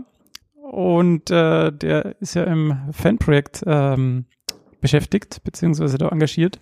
Deshalb würde ich gerne noch ein bisschen äh, mit Matze darüber reden, ähm, dass wir das nicht auch die Rasenfunker-Dimensionen schrauben hier, diese Sendung. Ah, das geht ganz schnell. Die, die, Leute haben jetzt die ganze Sommerpause Zeit, das sich anzuhören. Ja, ich hoffe, das Stimmt. werden sie tun, das werden sie tun.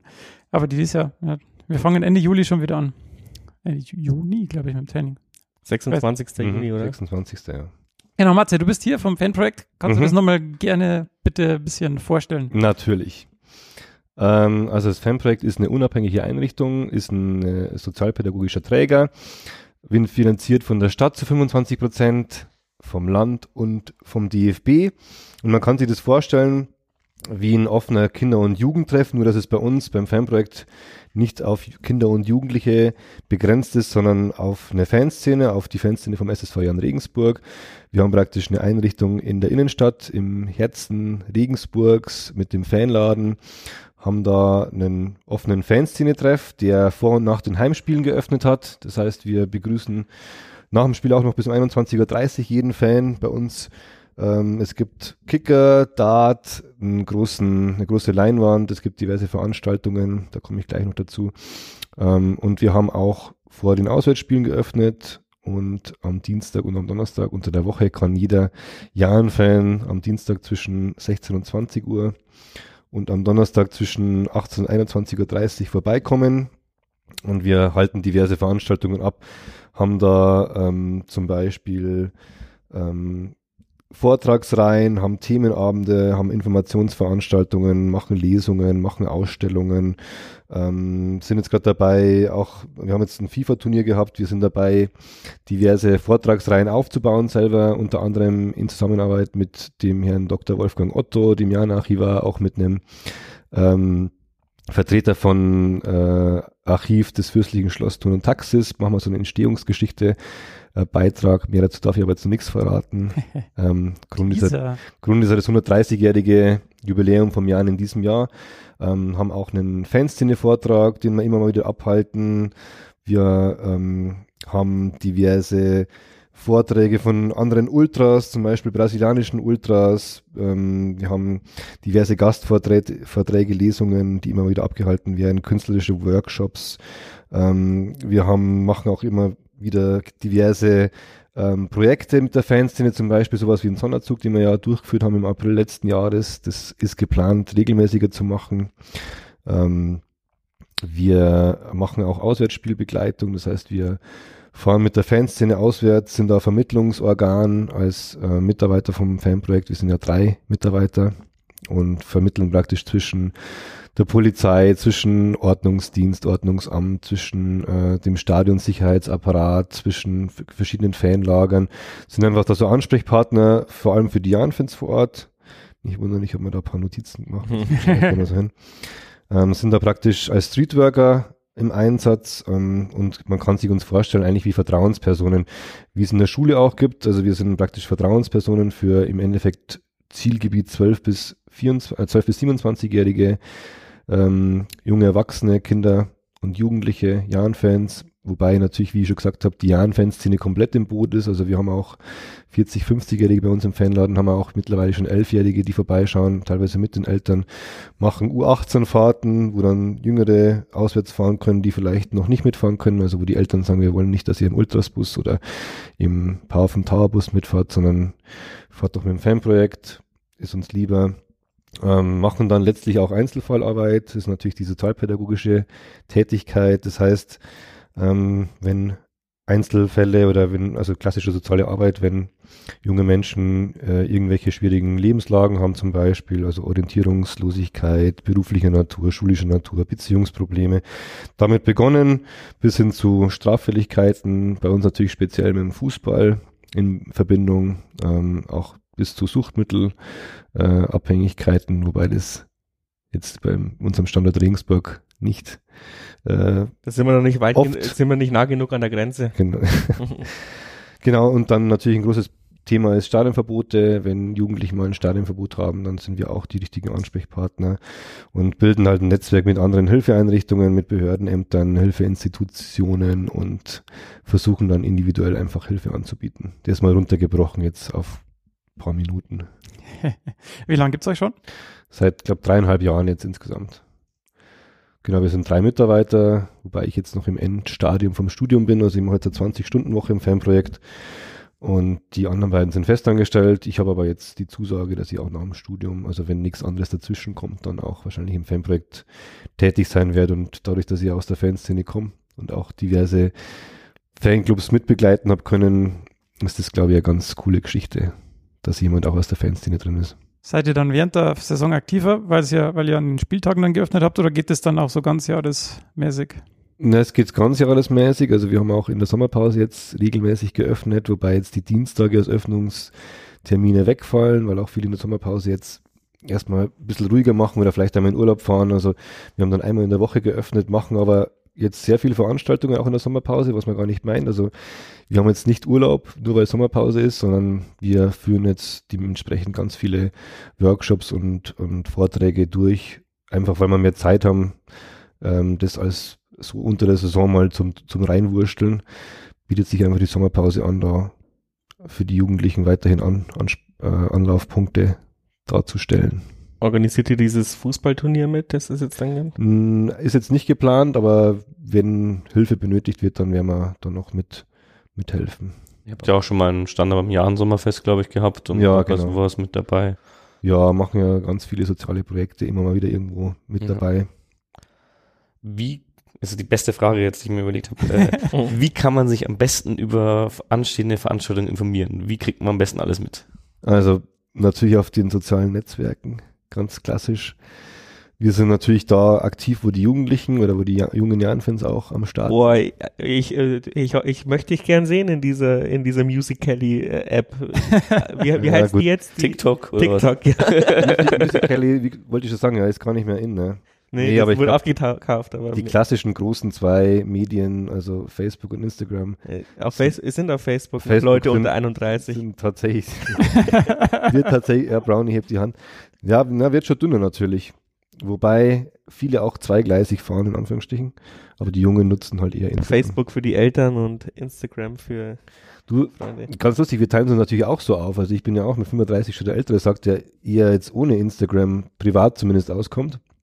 Aber wir haben auch Mitarbeiter unter, weit unter 30, die dann eher sich auf Instagram äh, fokussieren und ich bin halt dann der alte Sack, der auf Facebook noch die Postings raushaut. Ja, natürlich haben wir auch eine Homepage, fanprojekt-regensburg.de, wer sich da mal reinklicken will, der noch nicht mit uns in Verbindung gekommen ist, was schade ist. Da haben wir natürlich auch sämtliche monatsweise die Programme dann veröffentlicht, was so ansteht. Gab es irgendwas, wenn man jetzt auf die Saison zurückblickt, irgendein Highlight, das du noch, äh, von dem du noch erzählen willst?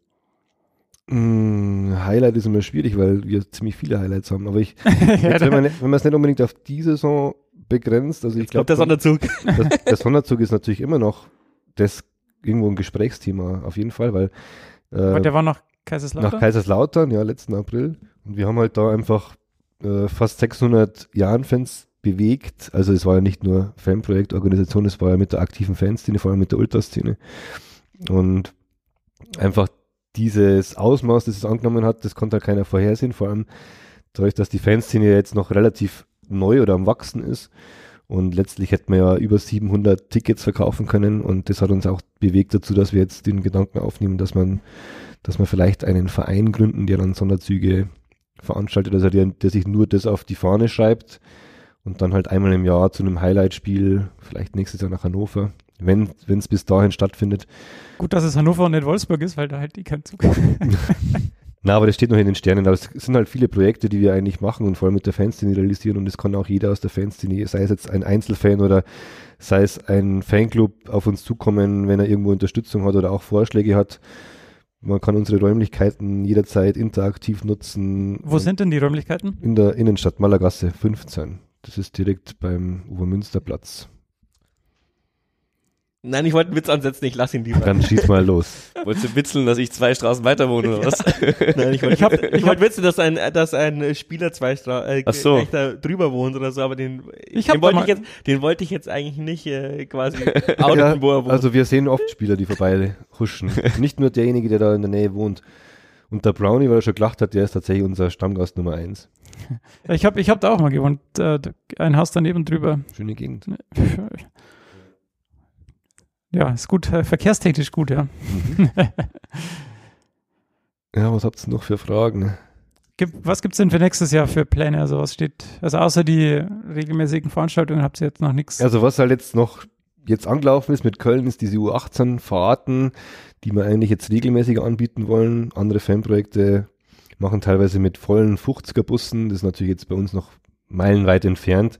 Das sind vor allem Bundesliga-Standorte dann auch teilweise Übernachtungsfahrten mit jungen Fans, dass man einfach regelmäßiger für Junge was anbietet, dass man wieder eine U18-Kampagne startet, wo einfach ähm, das kann man im Endeffekt jedes Jahr starten, weil wir haben ja jetzt dadurch, dass wir uns etablieren in der zweiten Liga, so schaut es zumindest aus, ähm, jedes Jahr neue 10- bis 14-jährige oder bis 18-jährige Fans, die ins Stadion äh, strömen. Einfach, dass wir die immer abholen und zu uns so ein bisschen leiten, das wäre das Hauptanliegen. Aber so, ich glaube, das ist auch das, wovon wir leben weil wir uns ein bisschen als Informations- und Kulturveranstaltungsort auch sehen, dass wir einfach spontan immer ganz viele Sachen halt veranstalten. Das kann man jetzt gar nicht so planen. Bei uns kommt jetzt heute irgendwas rein, was könnt ihr in drei Tagen das und das machen oder könnt ihr euch das vorstellen mhm. oder einer kommt auf uns zu. Den Vortrag hätten wir gern hier in Regensburg, der wurde jetzt irgendwie, keine Ahnung, in Dresden schon gemacht oder in St. Pauli oder in Frankfurt. Und dann versucht man halt, das, das irgendwie an Standard Regensburg zu kommen. Nur mal, nur mal so als äh, in der Richtung. Und wie viele Leute sind da so im Schnitt? Also wenn man jetzt mal die Gesamtmenge der, der Leute. Ähm Ganz unterschiedlich. Also wir haben unter der Woche, sage ich mal, zwischen 5 und 30 Leute und am Spieltag bis zu 150 Leute, die dann da vorm, vorm Laden stehen teilweise. Wobei das jetzt eher bei den Top-Spielen ist. Ansonsten, Mai, im Durchschnitt bei so Kinoveranstaltungen halt 40 Leute, 50 Leute. Der Laden ist jetzt auch nicht richtig groß. Und ansonsten wird unsere, unsere Ausmaße sprengen. Apropos Kinoveranstaltung. Ich habe gehört, da ist bald eine. Ja. Am Donnerstag, also morgen. Also morgen, ja. Machen wir wieder eine Kinoveranstaltung. Und den Film verrate ich aber noch nicht. Das ist dein persönliches äh, Machtinstrument. Ich bin leider tatsächlich gar nicht da, aber Na, 8, 18 Uhr ist Einlass und 19 Uhr starten wir mit dem Film und 21.30 Uhr ist dann Rauswurf aus dem Fanladen. Das ist meistens so das Fenster 18 bis 21.30 Uhr am Donnerstag. Und wie schon gesagt, im Juli sind einige Veranstaltungen, kann jeder mal vorbeischauen, vor allem die jungen Semester, aber nicht nur. Ich stelle es mir sehr interessant vor, vor allem auswärts dann oder Übernachtungsfahrten, die die, die 14-Jährigen und so dann ähm, auf, auf Linie zu bringen. Warum hat es vor zehn Jahren nicht gegeben, Ja. sowas? Ja, ist ganz lustig. Mein Onkel, mein Onkel war vor, ich glaube, zwei Monaten im Fanladen drin, der es, wollte es mal anschauen. Der hat mich ein bisschen zum Jahren damals gebracht, also mein Onkel und mein Opa, ganz heiße Jahrenfans, immer Dauerkartenbesitzer. Und der hat auch genau das gesagt, was du gesagt hast. Wieso hat es das nicht vor 40 oder 50 Jahren, der ist jetzt auch 70, in meiner Jugend gegeben? Mhm. Da wären wir halt immer hingegangen damals. Also so seine Aussage. Ja, können wir froh sein, dass es das jetzt gibt.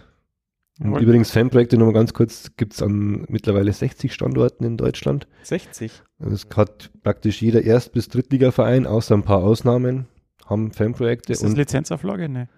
nee, das ist ja, damit hat ja der. Verein gar nichts zu tun. Das wird praktisch äh, von der Stadt angeregt oder auf Initiative von der, Aber der der. DFB wollte das auch. Ähm, Nee, der DFB fordert da gar nichts. Das, Nee. das kommt aus der Stadt oder aus, aus der Fanszene oder vom Verein selber, dass die das anregen. Wir könnten das bei uns brauchen, weil wir zum Beispiel jetzt eine wachsende Fanszene haben, weil der Standort Regensburg oder ein anderer halt mit so und so viel Einwohnern vielleicht doch da äh, einen Nutzen hätte. Und dann beraten die sich drüber. Und dann wird es halt Finanzierungsüberlegungen dann wird es irgendwann mal dazu kommen oder nicht.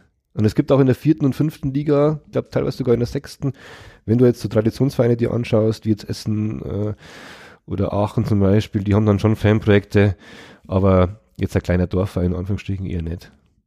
Ja, finde ich, finde ich phänomenal, ja, weil man muss ja auch sagen, ähm, die Ultraszene oder die Fanszene ist die größte Jugendbewegung, die es gibt in Europa.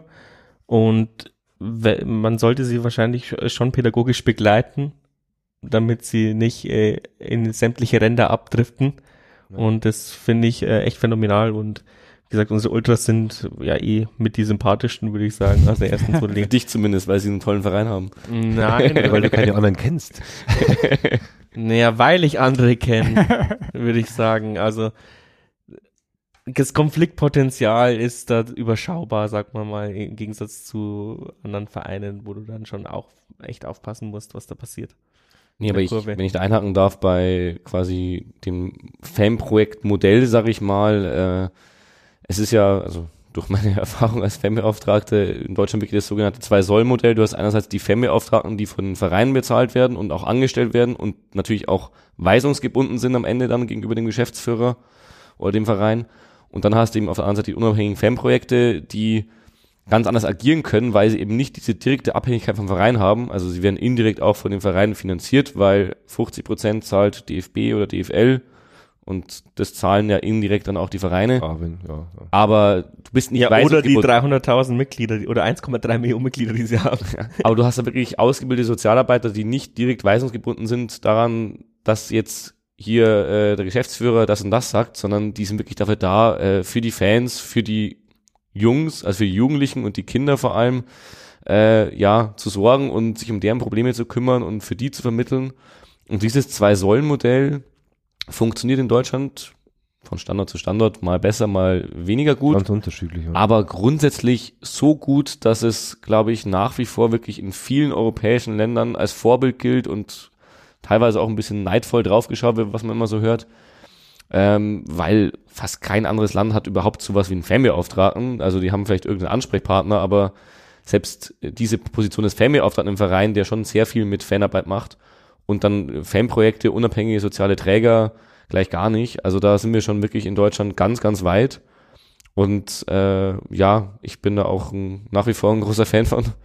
Nutze das Angebot ja auch regelmäßig und äh, werde auch morgen wahrscheinlich zum Filmabend auftauchen.